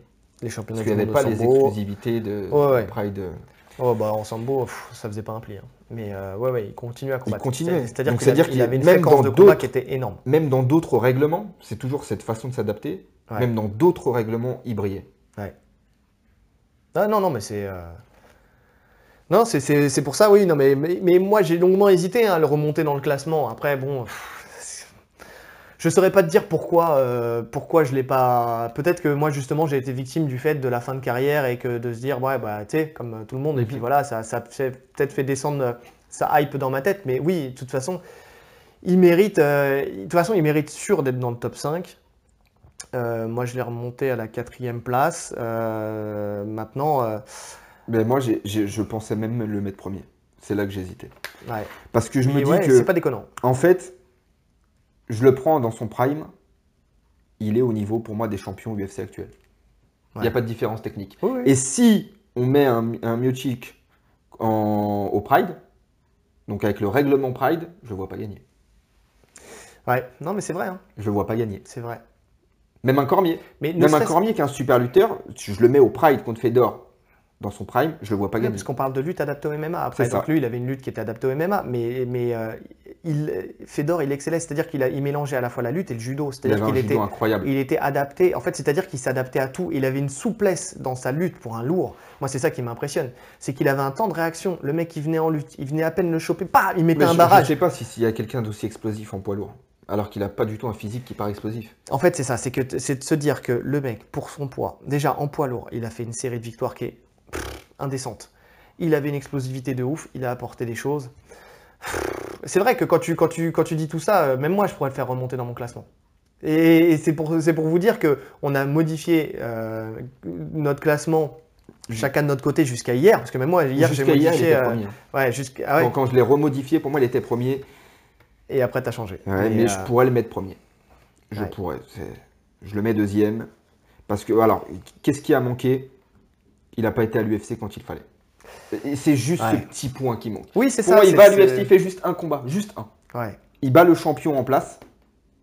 Il est, ouais, C'était Brock Lesnar, je crois, ou Randy Couture. Ou en tout cas, il combat soit Randy Couture, soit Brock Lesnar à l'époque où Dana n'arrêtait pas de le clasher, lui dire il a peur, il veut pas venir, nana. Il vient, il le bat. Ouais, y a plus Fin du débat. Il y prend sa retraite, il n'y a plus de discussion. Ouais, Même s'il perd après, Ouais, je m'en fiche. Ouais, on est d'accord. Mais c'est C'est surtout juste que ce point. à cette époque-là, s'il battait soit Brock Lesnar, soit Randy Couture, il pouvait garder sa ceinture encore longtemps. Oui, Donc, euh, parce que c'était euh, deux clients, donc, euh, donc ouais. c'est juste le point qui m'a fait le retirer du, du- Ouais, ouais, ouais. de la première place. tu vois, en en discutant, je pourrais le- faire remonter dans mon classement aussi. Donc, euh, mais c'est pas mon numéro 2. C'est pas ton numéro 2. Et ouais. Et qui est mon numéro 2 Jones. Jones. Ben Forcément, j'ai déjà dit mon numéro 1, donc il n'y a, plus de- il y a plus trop de surprises, entre guillemets, vu ce qu'on s'est dit avant. Eh ben, Mais- de toute façon, bah, t'es là, moi, Jones, c'est mon numéro 1. Ouais, voilà, donc comme ça, on va, parler, on va parler de, de- numéro de John 2, Jones. pour moi, Jones, c'est le numéro 1. Et oui, Jones, euh, Jones numéro 2. Et il manque pas grand chose pour qu'il passe numéro 1 pour moi. Et on va, on va l'expliquer. Je Ouais, pense que toi ouais, aussi, t'es- ça, ça, c'est dans ta tête. Mais donc, champion des mi-lourds, plus jeune champion de l'UFC. euh, 15 combats, euh, donc euh, c'est numéro 1 de championnat, donc 14, euh, 14 victoires et un no contest, avec son histoire de dopage Mhm. contre Cormier. Euh, mais bon, il reprend derrière son dopage et il gagne. Euh, 19 victoires, c'est le quatrième euh, all-time à l'UFC, dont 13 consécutives. Euh, Non. bah, si Il tu- reprend pas derrière et il gagne. hein. Non, pas tout de suite derrière. Non, non. Il le sur le pas- deuxième combat qu'il est euh, dopé. Sur le deuxième, sur il le reprend kick. pas après? Non, il y a eu que deux combats. Ah mince, bah, excuse-moi alors. Excuse-moi, je croyais qu'il y, avait Non, eu. non, c'est euh, sur le high kick quand il le met KO. Ah là, oui, il y a non, non, c'est vrai, il y a contest. le... Non, mais t'as raison, t'as raison, effectivement. Évidemment. Et donc 13, T'as raison. 13 victoires consécutives, donc c'est le deuxième, euh, deuxième all-time. Donc, euh, donc je pense qu'ils mettent 13 victoires consécutives parce qu'ils ils comptent le no contest. enfin, il y a- donc ça serait 14 14 victoires. non, pourquoi ils mettent 13 victoires consécutives Oui, si c'est ça, ouais, c'est parce qu'après il y, a le- le contest. Donc, euh, Ah ouais. donc, euh, donc voilà, c'est 14 victoires. Non, mais non, je- qu'est-ce que je raconte moi? 14... Ah non, mais parce qu'il y a la. Non, 13 victoires consécutives. Pourquoi, pourquoi ils ont mis 13 Bon, bref, passons. En tout cas, 13 victoires. Si on prend les, les chiffres euh, euh, Wikipédia, hein, ça a été ma source, hein, c'est 13 victoires consécutives, donc c'est le deuxième all-time. Que dire? Le mec, il a. Alors oui, on va, on va retirer. le- Voilà, on retire dopage. hein. On retire dopage parce qu'ils étaient tous De toute dopés. façon, on vous a déjà expliqué. Voilà, on, a, on va pas revenir dessus. Le mec, euh, donc plus jeune champion de l'UFC, le mec, il a dominé tous ses adversaires. Euh, il, est, il a battu des noms euh, Attendez. extraordinaires. parce que là, voilà, citer il, va, il va citer. Il va citer. C'est la première fois qu'il prend des notes, donc euh, qu'il prend autant de notes. Il en a pris plus que moi, donc ça veut dire que vraiment là, le, le sujet l'a motivé. Brandon Vera, Vladimir Matyushenko, Ryan Bader, Ouais. Shogun, Rampage, Machida, Evans, Belfort, Sonnen, Gustafsson deux fois, Glover Teixeira, Cormier, Ovin Saint-Preux, Anthony Smith, Thiago Santos, Reyes. Voilà, que des soucis. Il n'y a pas soucis. un mec là dans cette liste qui n'est pas fort. Il n'y a pas un mec. Voilà. Que des soucis et il les bat avec une domination écrasante pour la. Ah, On va, on va, on va faire Oh, le, début de la carrière. Après, on reviendra sur, la, sur sa fin de carrière là pour l'instant. Enfin, sur la fin de carrière euh, si on prend l'instant T. Euh, donc, euh, donc ouais, le, le mec, il a une domination extraordinaire. Euh, il a, comment dire, il a mis, il a su faire des comebacks de fou parce qu'il s'est fait péter le bras contre Victor Belfort. Le mec, il arrive, il continue son combat et il soumet Victor Belfort derrière. Première soumission de la carrière de Belfort. Première soumission de la carrière de Belfort. Le mec en lutte, il vient, il amène pour la première fois euh. Cormier au sol. Cormier mec- qui est un lutteur olympique. Qui est un lutteur olympique et qui avait jamais été amené au sol. Donc le mec, voilà, c'est vraiment. Le mec, voilà, c'est- c'est- c'est-à-dire, il te, il te dit c'est ça ton domaine? Bah écoute, je vais te battre dans ton domaine. Il a amené un style nouveau euh, qui a été repris avec euh, les coups de coude retournés, euh, surtout quoi, contre le la premier. cage. C'est le premier qui fait ça. Les, euh, les, les, euh, les types au niveau, euh, quand il vient repousser les, les kicks un peu obliques, les obliques kicks Ouais. au niveau des genoux. Des genoux, voilà, ça c'est les, les sidekicks à, à la Bruce Lee là. Enfin, c'est c'est des trucs un peu boxe française. Euh, Ouais, ouais, mais, mais donc lui, il, les- il a amenés, des coups de pied d'arrêt. Ce qui fait qu'aujourd'hui aussi, bah, il a été très peu, très peu inquiété en fait dans- dans sa carrière en termes de, de chaos, ce genre de choses. Il a, alors on va dire oui, il a une allonge extraordinaire, donc euh, c'est sans son allonge, euh, il ferait pas, il n'aurait pas eu cette carrière et ça aurait été plus dangereux. Mais, mais après, bon, j'ai envie de dire, c'est comme ça. C'est comme ça. Et l'autre, euh, il y en a, il y en a plein qui ont des armes différentes. C'est Et après, c'est c'est imposer ses armes par rapport Ah, aux c'est autres. juste ça. C'est comme si on disait que Khabib est un bon lutteur parce qu'il est petit, donc forcément ça a l'avantage pour rentrer en lutte. Voilà. Ça n'a pas de Oui. sens. Euh, Jones, pour un, c'est un lutteur de gréco-romaine. On sait que les gens très fins comme ça et très longs, c'est hyper compliqué de lutter. Bien sûr. Hyper compliqué. C'est-à-dire que voilà, si on suit cette- ce, ce raisonnement-là, on peut se dire que Jones en lutte, une- ça serait une cacahuète parce Ouais. que quelqu'un de très long Il n'a pas ça, le gabarit pour être gabarit d'un un, lutteur. Et Et c'est un lutteur incroyable. Bien sûr. Donc le- il, est, il, est, euh, il est extraordinaire à ce niveau-là. Alors oui, après, il a ses déviances dans sa vie personnelle et tout ça, ce qui fait que, bon, bah, ça peut jouer aussi hein, dans le fait de ne pas vouloir le mettre en GOAT. euh, bah, je, je comprends tout à Ouais, fait les gens ouais, qui, en aussi, parlent. C'est normal parce que quand on parle de GOAT, c'est quelqu'un, c'est une référence, quelqu'un sur lequel on doit, on doit vraiment euh, s'inspirer. C'est quelqu'un d'inspirant. Effectivement. Moi, c'est quelqu'un qui m'inspire. Donc- martialement parlant. Voilà, non mais si on reste sur je le côté sur ça. mar- martial, oui effectivement il est inspirant et il est, c'est pour ça que moi il est deuxième aussi, hein, que je l'ai pas, qu'il n'est pas sorti de mon classement comme certains, euh, comme celui qui nous a dit bah moi je l'aime pas, je le mets pas, Mhm. tu vois. Il y en a plein qui peuvent dire il fait de la merde, je le mets pas. Mais si on se base sur le côté martial, effectivement le mec il a révolutionné aussi dans, dans- dans lui aussi le, le MMA. Donc euh, donc oui, et il n'a pas fini, pour moi, à mon sens, euh, de sa carrière. Donc euh, je peux pas le mettre GOAT tout de suite, dans le sens où il lui manque quelque chose. Pour lui, c'est de passer en poids lourd. C'est la raison pour laquelle je le mets justement numéro 1. C'est que de tous ceux qu'on a cités, c'est le seul qui est encore dans une catégorie relevée, avec des défis et qui est encore au sommet. C'est le seul. Et qui a d'autres défis. Là, il passe en poids lourd. Ouais, ouais mais il, a, il, il les a pas surmontés encore ces défis. C'est-à-dire que là, si on, se, si on se base sur du factuel, euh, alors oui, juste pour, pour finir, parce qu'on a vu le début de la carrière, mais la fin de la carrière, effectivement, il y en a plein qui disent ouais, mais maintenant, regarde, il est passé à côté d'un correctionnel contre Gustafsson, il est passé à côté co- correctionnel avec Reyes. Mais c'est parce que, encore une fois, le mec, c'est celui qui a le plus de défense de ceinture, hein, enfin, le plus de combats de championnat, il en a 15. C'est énorme. Donc, plus de défense de ceinture pour le coup. Il a Euh, battu trois générations. il a battu trois générations. Au bout d'un moment, tu la trouves où ta motivation? Surtout quand tu sais que les mecs derrière sont pas. Je pense que Gustav- Gustafsson, il l'a sous-classé et euh, il s'est fait avoir.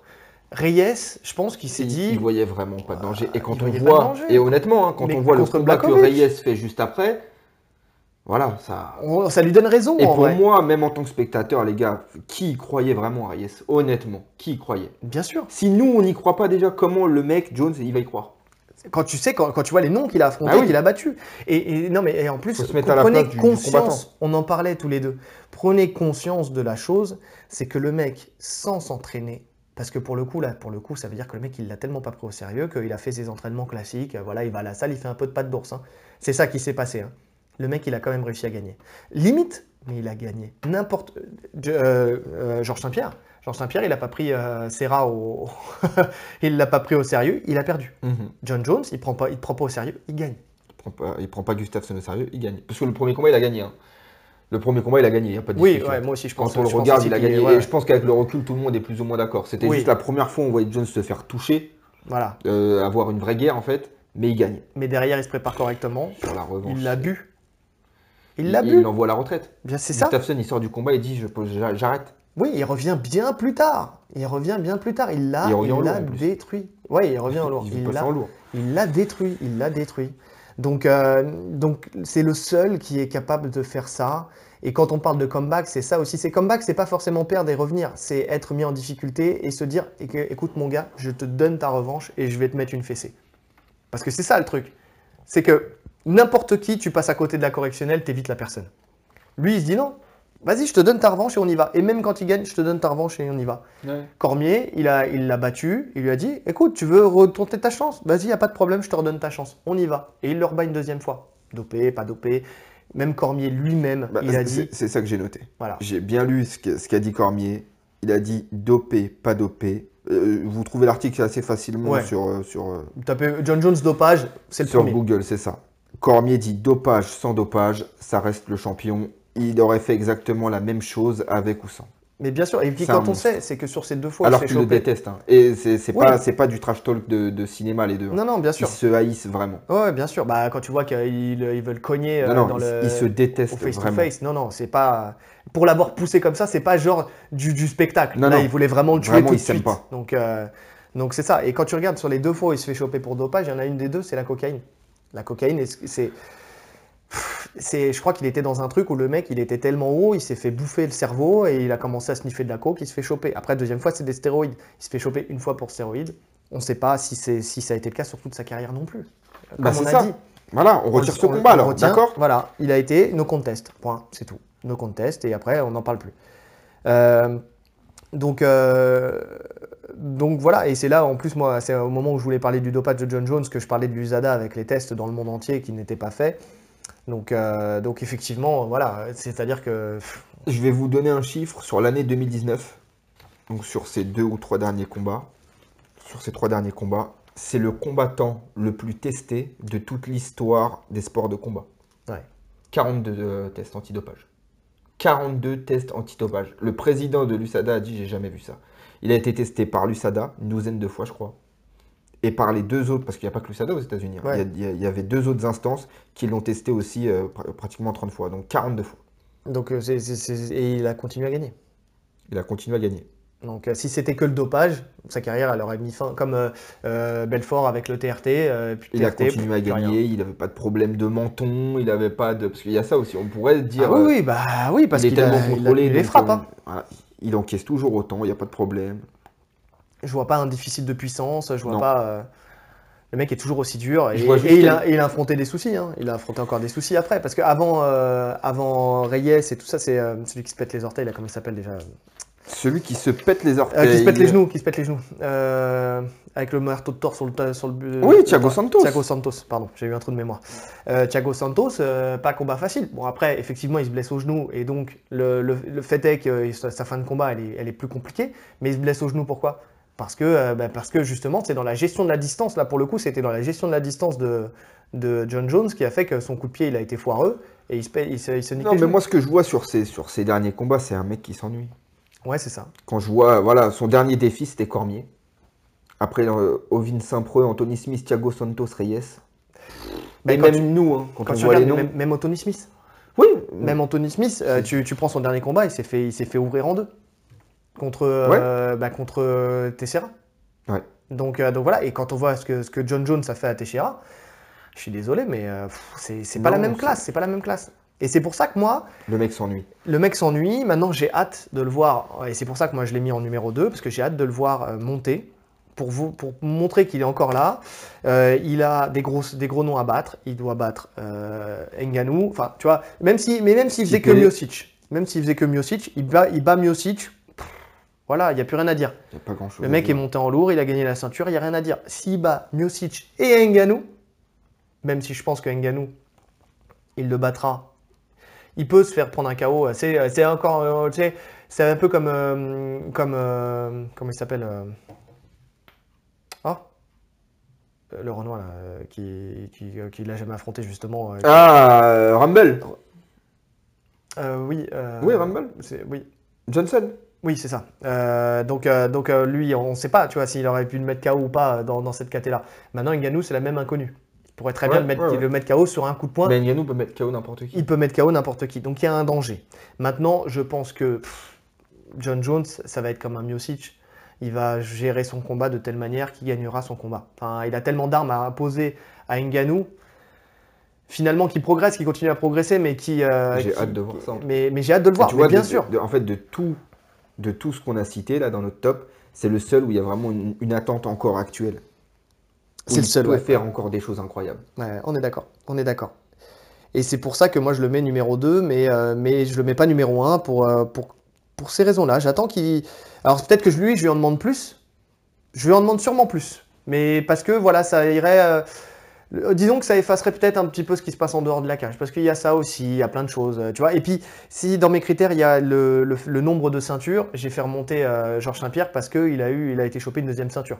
Tu vois, peut-être que je l'aurais pas mis s'il n'avait pas pris cette deuxième ceinture. Tu vois, il a pris le risque d'y aller, de monter, de prendre sa ceinture, et puis voilà. Bon, il s'est arrêté là, mais au moins il l'a prise. Et donc, euh, donc moi je me dis que par contre, ouais, John Jones, demain, il vient, il gagne euh, sa ceinture, euh, sa ceinture. Là, je me dis, ok, c'est parti. Ouais. Il y a Après, plus dans, de- dans la qualité des oppositions, je pense que de, de tous nos tops, c'est le mec qui a eu la plus grosse qualité d'opposant. Je, oui, je pense. Parce que l'époque où il s'empare de la ceinture, c'est la KT la plus relevée, le lourd léger. Ouais. Là, on parle de la KT léger actuellement. C'est celle qui fait euh, briller les yeux. Mais lourd léger, ça fait pas rire. hein. Euh, Rampage, Machida, Evan, Shogun, Belfort. Oh. Ouais, ouais. Et puis des victoires éclatantes. euh, Oh, il roule dessus. Machida, l'étranglement debout en guillotine. Il l'a endormi. relâche, il tombe. Ah, il l'a endormi, Ce normal. qu'il fait à Shogun avec les coups de coude retournés, c'est une correction. C'est euh, non rien à dire, rien à dire. En fait, c'est tellement, il y a tellement rien à dire que qu'il y a rien à dire. tu vois ce que je veux dire ou pas? C'est enfin, c'est très, rapide. c'est- le plus doué et le meilleur de tous techniquement. Après, on peut, on peut, euh, sa place peut varier en fonction de, de- de ses accomplissements, etc. Mais je parle en termes purement martial. Pour moi, c'est le meilleur, Ouais, personnellement. Je sais pas ce que tu en penses. ouais. Ah, il est. Même il est- si tu le mets pas premier non, au même niveau si je des le mets pas. accomplissements. Voilà, mais, mais, mais je oui, le effectivement, le plus mec, il- doué il, peut et- t'apporter euh, quelque chose partout et c'est ce qui fait qu'il s'adapte. Tu vois, c'est comme un Georges Saint-Pierre. Tu vois, c'est pour ça que les deux, euh, finalement, c'est, finalement c'est une place de de 1, 2 mélangés comme tu sais il y, a- y, en a- il y en a plein tu vois comme j'aurais pu mettre plein de monde en, en cinquième tu sais là je peux je peux très bien mettre les deux c'est pas le problème mais euh, mais parce que les deux ils apportent la même chose c'est-à-dire qu'ils ont ils ont euh, cette force de pouvoir amener le enfin gérer le combat à n'importe quelle distance ça peut être en boxe ça peut être en lutte ou ça peut être au sol dans toutes les distances les mecs ils sont à l'aise c'est-à-dire qu'on l'a vu mettre des KO, on l'a vu amener au sol les plus grands lutteurs de l'histoire, et on l'a vu euh, soumettre des mecs qui étaient insoumettables. Donc, que dire? Et au-delà de la, différence, pourquoi moi je le mets premier pas Georges Saint-Pierre? C'est que Georges Saint-Pierre, il avait besoin. Alors, quand il a affronté un bon striker, il avait besoin d'aller au sol. D'accord? Quand il affrontait un bon lutteur, il avait besoin de rester debout. Ouais. C'était sa force, il est complet. Oui, oui. John, s'il veut, il reste debout contre n'importe qui. S'il veut. Mais après, là, c'est là où, alors, c'est là où je rejoins effectivement euh, cet argument-là, c'est-à-dire que ah, il a la longe pour aussi. Ah Non, mais c'est une arme, non, mais c'est une arme, on est d'accord, mais, mais c'est un détail qui me- ne, ne- ne va pas changer euh, ma, ma vision de la, du classement. Mais Ce que je veux dire, c'est qu'il peut tenir tête à n'importe qui debout. Il peut tenir tête à n'importe qui en lutte. Il n'y a pas de choix à faire en fait. Oui, C'est-à-dire que quand il va contre Cormier, il, il dit pas, il y va pas en se disant je vais éviter sa lutte. Oui, oui. Il, se dit, il, il se dit je vais l'amener au sol. Ouais. Et il l'amène au sol. Et c'est pour ça, j'ai vu il y a pas longtemps, là c'était hier je crois, je vois un mec qui a dit si Rabib il monte, il peut battre John Jones. Non, mais les gars, à un moment, faut arrêter les conneries. Il faut arrêter les conneries. En fait voilà, Euh, t'as tout dit? Ouais, j'ai tout dit. Comme je te dis, pour moi. Alors, euh, Georges Saint-Pierre, c'est. Je conteste ton premier. Georges Saint-Pierre, c'est Oui, le, plus- tu peux, tu peux. c'est le plus intelligent dans comment il, il gère, euh, il gère ses, ses aptitudes. Jones, il a même pas besoin d'être intelligent. C'est juste le meilleur partout. C'est juste ça la différence. Ouais, ouais, non, mais pourquoi pas? Pourquoi pas? Ça se tient. hein. Ça se tient. Mais après, tu sais, il y a, il y a un truc. euh, Il y, a, il y a un truc en plus, tu sais, c'est-à-dire que pourquoi aussi euh, on ne peut pas avoir tous le même classement et tous le même premier, c'est qu'il y a, il y a ta sensibilité. Moi, ma sensibilité, c'est l'aura qui est dégagée par Georges Saint-Pierre. C'est-à-dire quand je vois Ouais. Georges Saint-Pierre, même encore aujourd'hui, quand il parle, je vais l'écouter, Ah ouais. tu vois? Alors que John Jones, quand il aura fini sa carrière, dix ans après, quand il parlera, je l'écouterai pas. Eh, ouais, ouais. Non, mais toi, ça oui, dépend oui, du oui, sujet. non, mais ça dépend du sujet. Mais en vrai, je trouve que ça, je trouve que ça sera moins intéressant. Parce qu'aujourd'hui, quand il parle, finalement, il parle, c'est quoi? C'est pour faire du trash talk, c'est pour faire du. euh, il parle, enfin, tu sais, il prend la parole, tu vois, pour faire des polémiques. C'est dans la polémique, ou alors c'est pour justifier une connerie qu'il a fait, tu vois, pour dire je recommencerai pas avec une petite larme à l'œil. Tu vois ce que je veux dire? Un Georges Sapierre, encore aujourd'hui, tu sais, il a, tu vois qu'il est encore dedans, tu vois, tu vois qu'il est. euh, déjà, il continue à s'entraîner, tout ça, c'est un mec aussi, voilà, je le respecte parce que bien que sa carrière elle soit terminée et tout ça, le mec, il, il continue à être au top, déjà, voilà. Et puis en plus de ça, tu vois, il va prendre la parole sur un combattant, sur un combat ou sur n'importe quoi, ce qui va t'apporter dans sa. Comment dire Dans son analyse, eh ben, c'est quelque chose qui aura de la valeur. Il va rajouter une valeur ajoutée dans ce qu'il va il dire. est hors circuit, donc c'est facile. Il a le recul de Jones, il est dedans. Oui, mais tu vois, mais je suis pas sûr que demain il aura cette même analyse. Tu vois Ouais, c'est possible. je, je sais pas, hein. mais moi je trouve que c'est l'aura qui est dégagée par la personne. C'est vraiment ça. Il y a, il y a un truc, euh, il y a un truc en plus. Et puis je te dis, moi, il y a un truc, c'est que je, je, sais pas, hein, c'est peut-être euh, voilà, mais Georges Saint-Pierre, je me dis, encore aujourd'hui, il peut revenir, il peut récupérer, il peut encore gagner un combat. Quand je le vois, quand tu le suis, quand tu vois que le mec, il continue à s'entraîner, qu'il est toujours au top, qu'il n'a pas un pet de gras, qu'il s'entraîne avec les meilleurs et tout ça, je me dis, demain, il revient. Je dis pas qu'il gagnerait n'importe qui, n'importe où, n'importe comment, tu vois. Oui, bah, bien mais sûr peut demain, gagner un il combat. revient, il gagne un combat. Non, mais quand je te dis un combat, je, je te parle pas contre le top 10, enfin contre, tu vois. Encore dans le top 3, je, je, je pense Ah que ouais En quel KT c'est pour ça que je. Dans sa KT euh, Moins de 77 Parce que c'est sa KT. Moins de 77, donc euh, moins de 77, c'est la KT Top où il y a. 3. c'est qui Oui, top 3 oui, il peut battre Masvidal. Il peut battre Masvidal, tu vois. Stylistiquement, il peut battre Masvidal. C'est qui le top 3 Si on reprend le top 3, vas-y. Euh. Kamaru C'est champion. Kamaru Ousmane. Kamaru Ah. Ousmane, c'est compliqué. Euh, Gilbert Burns. Il peut le battre. Il peut battre Burns peut-être. Bah ouais. hein. Ah, je sais Il pas. peut le battre, il peut pas. le battre, il peut lui imposer quelque chose. Ah, mais là, c'est des suppositions. C'est des suppositions, mais, mais tu te dis que stylistiquement, il peut le Parce que battre. toi, dans ta tête, tu restes sur le GSP Prime. Mais c'est pas parce qu'il s'entraîne toujours autant qu'il a ce niveau-là. Mais Il alors, vieillit. mais c'est ce que je t'ai dit. Je t'ai dit, c'est peut-être un truc dans ma tête où, euh, voilà, Oui, oui. Mais, je- mais de la manière dont tu le vois, ou même tu le vois physiquement, on dirait qu'il n'a pas changé. Tu vois ce que je veux dire? Il Ouais. n'a pas pris une ride, rien. Le mec, il s'entraîne, tu le vois, il est... et, et quand je dis il s'entraîne, il s'entraîne encore comme avant. Tu vois ce que je veux dire? Pour son plaisir, mais il s'entraîne encore comme avant. Euh, tu, te dis qu'il est encore avec une bonne prépa, il a l'intelligence aussi, parce que euh, John Jones, tu me dis, il peut le battre n'importe qui dans sa discipline, aujourd'hui. Peut-être que dans 5-6 ans, ça sera plus le cas. Parce que justement, euh, c'est ses aptitudes physiques qui fait que il a sa technique et ses aptitudes physiques. Georges Saint-Pierre, c'est son fight IQ, tu vois? Donc il est, tout est basé sur un game plan. Demain, il peut te sortir un game plan pour battre Masvidal, il peut te sortir un game plan pour battre, euh, pour battre euh, comment, euh, Burns. Kamaru Ousmane, il y a des aptitudes physiques qui sont très fortes, on va pas se mentir. Mais je pense qu'il peut battre ces deux personnes-là. Enfin, sur le papier, Ouais, sur le papier, sur- on, le- oui, on le oui, saura oui, que si jamais ça se fait. Mais sur le papier, avec, euh, avec un bon game plan, une bonne préparation et euh, avec un Firas Zahabi dans son coin et tout ça, le mec, il peut sûrement encore gagner, dans, dans en tout cas dans le top 5, il peut encore gagner des combats. Ouais, je suis moins convaincu. Ouais, après, c'est une question de, mais, euh, mais c'est pour ça que moi je me dis, voilà, ce mec-là, tu vois, c'est un peu la. Mais c'est un peu comme Fedor où tu te dis, euh, Fedor, tu sais, de tout temps, euh, tu as une aura autour de lui. Et ben moi, Georges Saint-Pierre, c'est pareil, c'est comme Fedor, de tout temps, je pense qu'il y aura une aura autour de lui. Ouais.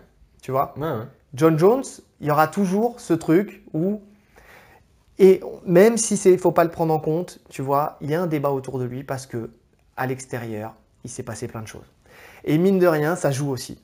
Et ça ne veut pas dire que dans, pareil, dans 5, 6, 7 ans, 10 ans, bah, quand ces victoires-là, quand, quand sa carrière actuelle, elle sera finie, sauf si bien sûr derrière il tape euh, et tout ça, tu vois, bah, tu peux très bien le, mettre un petit peu en deçà parce que, euh, bah, parce que justement, il aura eu ses à côté et il aura saoulé les gens en fait. Oui, non, mais tu peux le mettre, de, si, si, tu comptes, si tu prends ça en compte, oui. Oui, oui. Mhm. Et c'est pour ça, c'est ce que je te dis, peux, dépend des critères. comprendre. Donc, euh, donc pour voilà. moi, c'est meilleur. Mais pour toi, c'est le meilleur, mais je le sais. Mais de toute façon, dès le début, même si tu as fait varier les lignes, depuis le début, dans ta tête, le numéro 1, il, ah, est, il est, là. Même, de, même avant qu'on parle de ce sujet-là, de, depuis qu'on parle de, de MMA, euh, euh, tu m'as toujours dit John Jones, pour moi, c'est le top. Ouais, et voilà, pour moi, je, honnêtement, Feder, non, j'aurais pu mettre Feder premier. C'était pas déconnant dans ma tête. Mais c'est pas déconnant dans la tête de n'importe qui, je pense. Ouais. C'est pas déconnant dans ma tête non plus, tu vois. Donc, euh, donc voilà. Donc si on reprend, moi, Dimitrius 5, moi aussi. Fedor 4, euh, Anderson Silva 3, John Jones 2, JSP 1. Moi j'ai Dimitrius Johnson en 5, Anderson Silva en 4, Georges Saint-Pierre numéro 3, Fedor Emelianenko numéro 2 et John Jones numéro 1. Par contre, si on peut faire un parallèle, enfin en tout cas, on a les mêmes noms. On n'a pas le même ordre, mais on a les mêmes noms.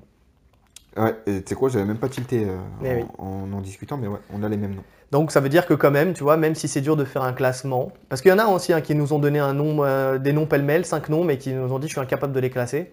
Bah, c'est parce que c'est vrai. En fait, en fonction de ta sensibilité, euh, comme je disais, tu peux faire varier style, de, de, de, plein de choses, de l'époque à laquelle tu as suivi le MMA, à l'époque où tu as connu le MMA. Mais le fait est qu'en tout cas, ces cinq noms, c'est euh, l'élite du MMA all-time. Ouais, c'est ce qui se fait de mieux. Voilà. L'élite du MMA all-time. Bon, allez, encore un petit peu de temps avant de dépasser les 3 heures parce que euh, sinon après ça passe plus. Khabib, pourquoi on l'a pas mis? Pourquoi on l'a pas mis? Alors, Khabib, bah déjà, comme je vais reprendre mes critères, la durée du règne. Voilà. C'est le point le plus important pour moi. Euh, c'est la durée du règne. C'est ça. Dans tous les mecs que j'ai mis, ils ont eu un règne impressionnant. Il n'y a, pas que ce critère-là. Non, non, il n'y a pas que. C'est le plus important pour moi. Et il n'a battu que 3 top 5. Ouais. UFC. Mm. C'est fou, hein. On a l'impression qu'il a. Il est... En fait, il a tellement dominé ses combats qu'on a l'impression qu'il a battu. Il a nettoyé la KT et tout. Il a battu que 3 top 5. il a battu Dustin Poirier, il a... enfin dans l'ordre, euh, McGregor, Poirier et Geji. Ouais. Quand il bat. Euh, ah non, peut-être 4. Euh, je crois que quand il. Barbossa, quand il l'affronte, je crois qu'il est top 5. Ouais, peut-être. Mais Barbossa, c'est un mec qui a une carrière en dents de C'est un mec qui est là, qui est fort, on sait indéniable, mais c'est pas un mec voilà, qui. Euh, c'est pas un mec qui va disputer le titre. Il n'aura pas la ceinture. Voilà. Euh, Yaquinta, il le prend, c'est pareil. Quand il prend Yaquinta, il est numéro 11 au classement. il est même pas dans le top Je crois qu'il est numéro 11, il passe pas de 10 à ce moment-là, enfin juste avant. Mais en tout cas, voilà, ça joue entre la 10e et la 11e place voilà, c'est, il a eu cette chance de l'affronter. Enfin, c'est short notice, quoi. C'est, en plus, ça se fait en short notice. C'est, je crois que c'est, pas, il devait affronter euh, Ferguson, il s'est blessé, ils ont remplacé, ils ont fait la ceinture intérimaire à ce moment-là, il fallait un mec. Il, y a que, il, voulait mettre Max Holloway, il était blessé à la cheville, il voulait les étoiles ne se sont pas alignées. C'était vraiment la dernière euh, solution. Voilà, et puis c'est lui qui a accepté. En plus, il a eu le, courage de, l'accepter. je pense que Dana lui a proposé un beau chèque pour sauver l'événement. C'est ça. Après, il après McGregor, donc McGregor euh, a une il Bat McGregor. Il bat McGregor. Alors, moi, je vais me faire des ennemis. c'est là où, ça, où tout va mal. Euh, je pense qu'il lui roule pas dessus. non. Non, non. Il lui roule pas dessus. Déjà, enfin, autant, autant Dustin Poirier et Geji, il leur roule dessus. C'est indéniable. Autant euh, McGregor, pour moi, il lui roule pas dessus. C'est celui qui lui a tenu le plus tête. C'est celui qui, euh, qui est le plus dangereux pour lui. C'est son camp et même son père qui le dit. Oui. Et euh, quand tu regardes, attends, il a, au début, il, a, il annihile un petit peu sa lutte, entre guillemets, hein, parce que d'habitude, dès que c'est au sol, c'est fini. Hein. il, absorbe tout le monde. Là, il a presque réussi à le contrer. Il a même failli lui prendre le dos. Failli, hein, failli, on est d'accord. Mais il le bloque. Il a un travail en, en papillon qui est extraordinaire il limite, il prend presque pas de frappe dans le premier round. Les gens sous-estiment ça, c'est fou. Mais, mais en fait, c'est parce que les gens, maintenant, quand ils revoient le combat, ils revoient des highlights.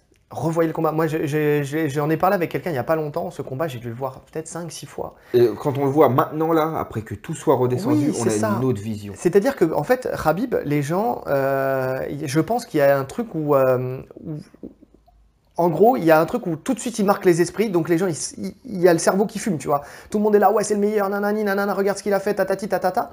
Et quand tu laisses retomber un peu le soufflet, bah finalement, et que tu analyses les choses, et que tu poses sur le papier, tu te dis, ouais, mais en fait, euh, oui, il est extraordinaire. Ça, c'est indéniable. Mais le GOAT, non. Et quand tu reprends le combat contre McGregor, je suis désolé, mais c'est le premier qui lui impose vraiment des difficultés, qui, Ah, qui trouve des. euh, qui- Gleison Thibault.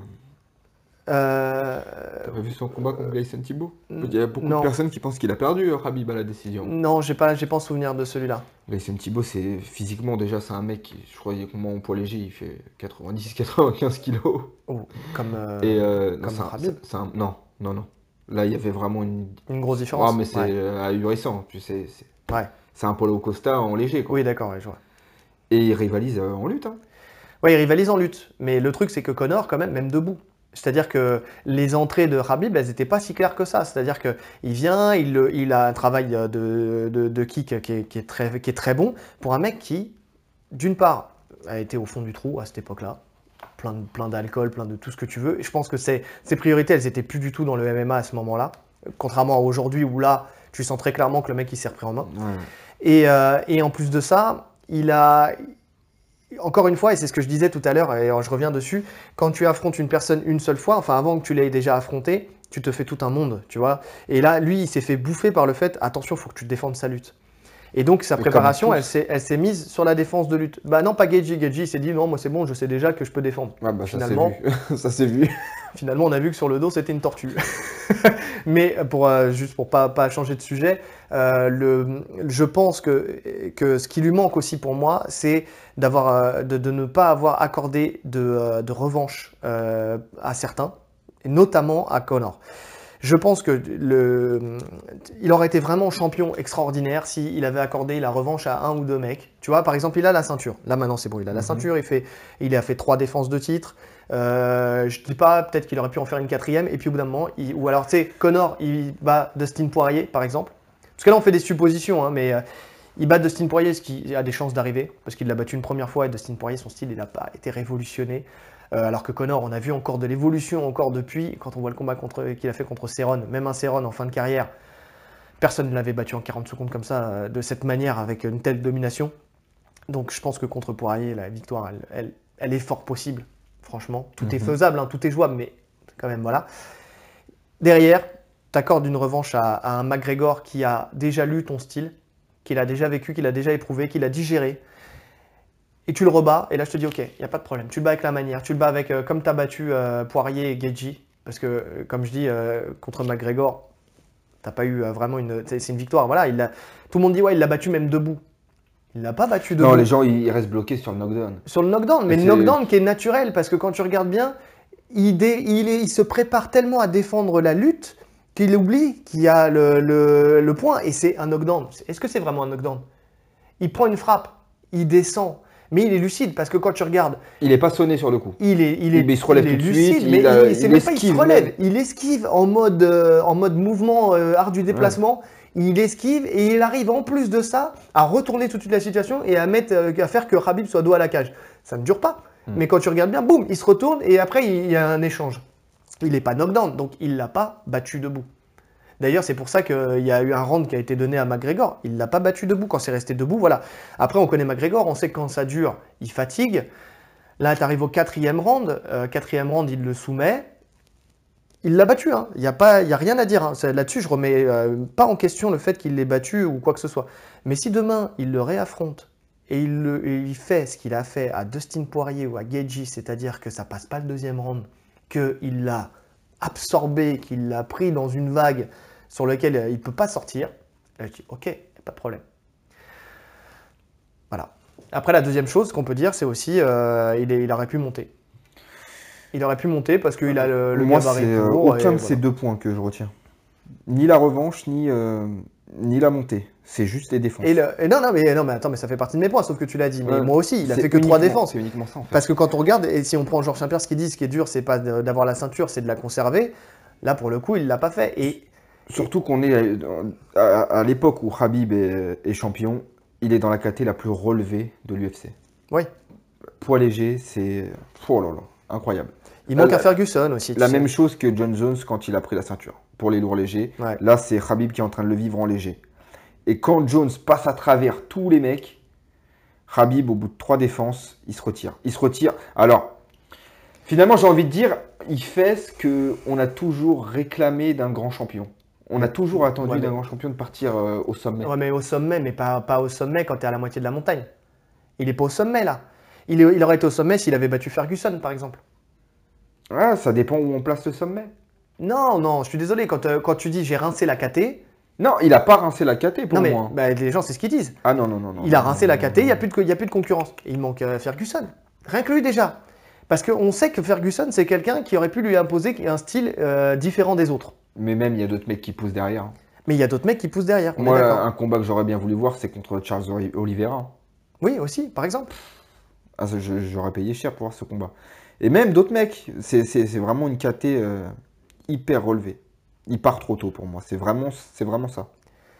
Et tu vois, et bon, après, attention, euh, je ne minimise pas ce qui lui est arrivé. Je, je vais prendre des pincettes. Moi, il y a un truc que j'ai dit, su- su- surpasser l'adversité. Tu vois? Euh, le, le truc, il a perdu son père. C'est quelque chose de très. Après, c'est c'est pas dit qu'il revienne pas. hein. Il l'a dit de toute façon. Ouais, voilà. C'est-à-dire que là, il est, il est à chaud, il a, pas, il a fait son combat. Euh, on sentait qu'il y avait une. euh, c'est ce qu'on s'est dit, et personne l'a l'a relevé, mais il y avait une urgence dans ce combat. Ouais, on sentait que- Alors, il a gagné facilement. Il Oui. a roulé dessus. Mais c'était pas le Khabib habituel. Ah non, il y avait une urgence dès le début. Ah, il a, un il a voulu l'étouffer tout de suite en fait. Et tu vois, il craque derrière, il craque, il pleure et tout ça. Il a, alors c'est dû- au fait que c'est son premier combat avec son père qui est mort. Ça c'est sûr et tout ça. Il réagit, il a promis à sa mère de- et c'est ça qui fait dire que, euh, c'est-à-dire qu'à partir du moment où un mec comme ça dit j'ai promis à ma mère que je reviendrai pas, forcément euh, tu te dis ce mec-là tu vas le croire. Mais bon, euh, après voilà, il peut, il peut se passer plein de choses. c'est la la vie d'un homme, hein, il peut se passer plein de choses. Et, euh, mais le truc, c'est que quand tu dis euh, l'adversité, ça fait partie aussi de l'adversité. Tu perds ton coach, tu perds ton père, tu perds, euh, tu vois, tu changes de team.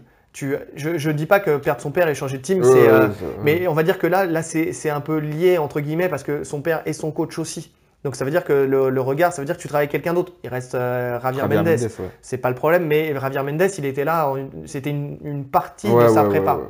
Le plus gros, la stratégie. Il aurait ça, pu faire sans Javier Mendes. il aurait pu faire sans Javier Mendes, mais il aurait Mais pas pu faire sans son père. il peut pas. Et là, tu te dis, le mec, il ne, il ne se transcende pas. C'est-à-dire, il ne, il ne prend pas, en- euh, il ne dit- voilà, il, il dit pas, euh, bon, c'est une galère, ça m'est arrivé, je vais mettre une pause dans ma carrière. Il aurait très bien pu dire ça. Ça m'est arrivé, il faut que je réfléchisse, je vais mettre une pause dans ma carrière. euh, Peut-être que je vais pas combattre pendant, je sais pas moi, un an ou quelque chose comme ça. Mais ne pas fermer la porte. Là, il ferme tout de suite la porte. Ouais. Tu vois Et effectivement, il y a l'émotion, il y a plein de choses. euh, C'est arrivé il n'y a pas si longtemps que ça, hein, c'était cet été. hein, donc, euh, C'est super tôt. donc euh, c'est super tôt. Et c'est pour ça que je, je suis pas en train de, de- je suis pas un hater euh, qui, qui est là en train de dire ouais il abuse son père, ah, là, ça joue pas, nanani nanana. Non, attention, euh, je l'ai pas vécu. On a tous perdu quelqu'un dans notre famille, Mhm. mais on n'a pas, moi j'ai pas vécu quelqu'un d'aussi proche. Je sais pas comment je réagirais demain. Mais il n'empêche que ce goût de trop peu, c'est fait qui, ce qui fait que, que tout le monde a été, a été surpris par, euh, par sa prise de retraite là. Il y a ce truc là où tu te dis voilà, t'as un sentiment d'inachevé quand même. Et c'est pour ça Oui, moi bah, que c'est pour ça que moi euh, je peux pas le mettre dans le top 5 Moi à cause plus. de ça. Moi non plus. Mais par contre, et c'est là où j'ai un petit regret, c'est que je dis pas qu'il y serait pas rentré. Bien sûr, C'est ça le truc. mais bien sûr, mais bien sûr. C'est ce que, te là, là, je pense qu'il il pouvait rouler sur, sur beaucoup de mecs encore. Et je le voyais même poser des problèmes dans la KT du dessus. Oui, Donc c'est, c'est- le regret, il est là en fait. En fait, il en a pas fait assez alors qu'il avait tout le potentiel pour. on peut pas s'arrêter à 29-0. Ouais. Parce que déjà, 29-0, effectivement, il y en a plein qui disent, et c'est vrai, euh, bah, tous ceux qu'il a affrontés avant, pff, bah, en fait, même si, même si c'est indéniable, ils ont mis du temps à le faire signer à l'UFC, ok, mais ce qu'il a fait avant, bon, est-ce que ça compte vraiment? Ça compte parce que c'est des victoires. Mais bon, c'est pas non plus le top. Il a fait peu de combats à l'UFC contre peu de top. Euh, Contre peu de top, ouais. Et donc, euh, pff, 29-0, demain, c'est ce qu'on ce qu'on se disait. Adesanya, il gagne encore euh, quelques combats. Il gagne John Jones. Admettons, Adesanya, il gagne John Jones. Il gagne la ceinture de- Mais même, dans, dans la caté du dessus. juste Même- ça, même juste, voilà, John il gagne- Jones, voilà. il montre, il bat Blakovic, il a deux ceintures, il est invaincu.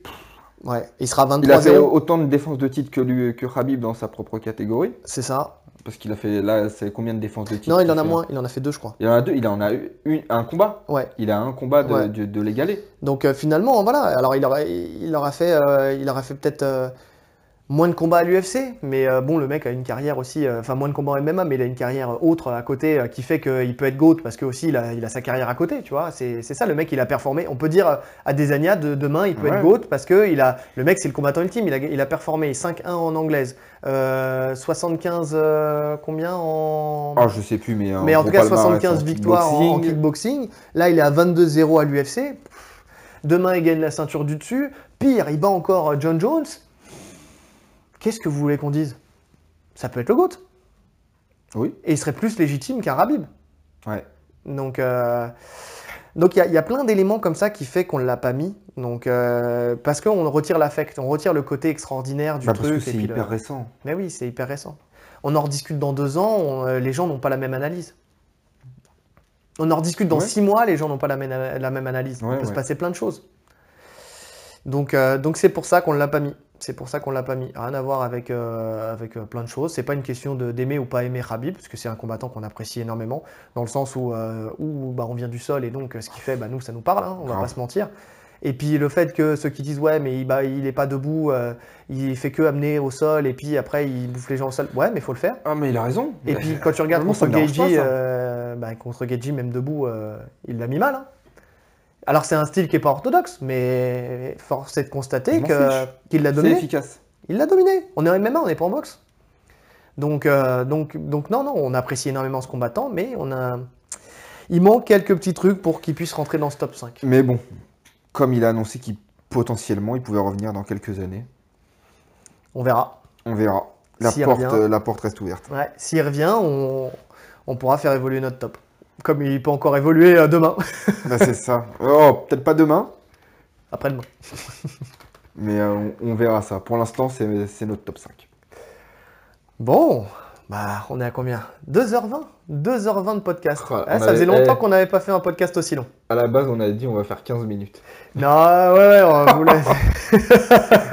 non, Je vous jure qu'on voulait faire un non, format à la, court. non, à la base, on voulait, pas, on voulait faire un format court, mais c'est parce qu'on voulait faire un, top, un, un podcast sur l'idée du GOAT et, un- et notre, top, euh, notre top 5. Et puis finalement, euh, en en discutant, on a décidé de tout faire en même temps. Donc, euh, donc voilà, mais au final, c'est pas plus mal parce que comme ça, on a pu étayer avec des exemples. Et puis, on espère que. On espère que ça vous parlera, que, que vous entendrez nos arguments, que même si vous n'êtes pas d'accord avec nous, bah, que vous, en fait, que vous avez pris conscience que même nous, entre nous, on n'est pas d'accord entre nous, mais Ouais. que C'est mais- c'est pas une raison pour. euh, on se fait pas la guerre. voilà. Non, mais en fait, nous, on acceptera euh, votre top, on acceptera du moment qu'il y a des arguments. Donc, n'hésitez pas à en discuter, n'hésitez pas à débattre, n'hésitez pas à, à vous abonner, n'hésitez pas, parce que c'est vrai qu'on l'a À pas dit au début, à liker, ouais, à vous ouais. abonner, mais donnez-nous de la force. Là, franchement, on a, on a, pendant le confinement, c'est vrai qu'on a eu pas mal, là, on a un deuxième confinement, peut-être qu'on va reprendre encore des vues, mais euh, on a eu pas mal de vues, mais on a 87 abonnés, je crois, sur YouTube, très 87 abonnés Ouais, euh, 87. sur, euh, Euh, pareil. 88 sur YouTube maintenant et 87 sur, sur SoundCloud parce qu'on est sur les deux, hein, on est sur SoundCloud et sur YouTube. N'hésitez pas à vous abonner, ça nous donne de la force, ça nous incite à continuer même si on fait ça nous parce que ça nous fait plaisir de discuter entre nous autrement que notre, de notre privé, entre guillemets. Et puis en même temps, ça nous permet aussi de donner notre vision et puis comme vous avez l'air d'a- d'apprécier. Donc euh, donc euh, donc c'est cool, c'est cool, tu vois, de, et de pouvoir aussi inculquer aussi euh, le, le MMA et le sol à des gens qui, qui le découvrent avec nous. On est un peu technique sur, euh, on nous reproche des fois d'être un peu trop technique. Il y en a certains qui nous le reprochent, ouais. mais au moins, bah, au moins, on essaye d'apporter une, une expertise sur, le, sur les sujets à notre petit niveau, hein, entre Mhm. guillemets. Donc euh, on- attention. hein. Mais, euh, mais donc n'hésitez pas à vous abonner, à liker, à commenter. On en a quelques-uns, mais euh, Dites-nous voilà. votre top en commentaire. et dites-nous votre top en commentaire. Surtout, voilà. Et, et- et si vous avez euh, le, vos critères, notre top et vos critères. Voilà, c'est C'est ça qui intéressant, nous intéresse ouais. aussi, c'est les critères. Donc, euh, donc voilà. Bon, bah, je pense qu'on a fait le tour. Euh, je pense que tout est dit. Ouais, ouais, ouais. Et vous avez vu, hein, ça c'était un sujet aussi qui parlait à Rolly, parce que c'est la, la fois où il a été le plus, euh, Euh, le plus présent. Je suis un Et, grand fan de MMA. et, euh, c'est là, 5 pages de notes. Attention les gars, 5 cinq pages de notes. Alors là, Ouais, là même franchement, d'habitude, il vient avec un post-it. Donc, euh, c'est vous dire à quel point là il y a eu de la recherche. bon, en tout cas, si tu as tout dit, Moi, j'ai tout dit. eh ben écoutez, il me reste à vous souhaiter une bonne journée Et une bonne soirée et un bon confinement. et un bon confinement surtout. Enfin, à part, enfin, ah, il m'a niqué ma phrase. Ouais, ouais, ouais, en fonction de l'heure à laquelle vous nous écouterez. Espèce de connard, va. Allez, je reste là-dessus. Allez, salut.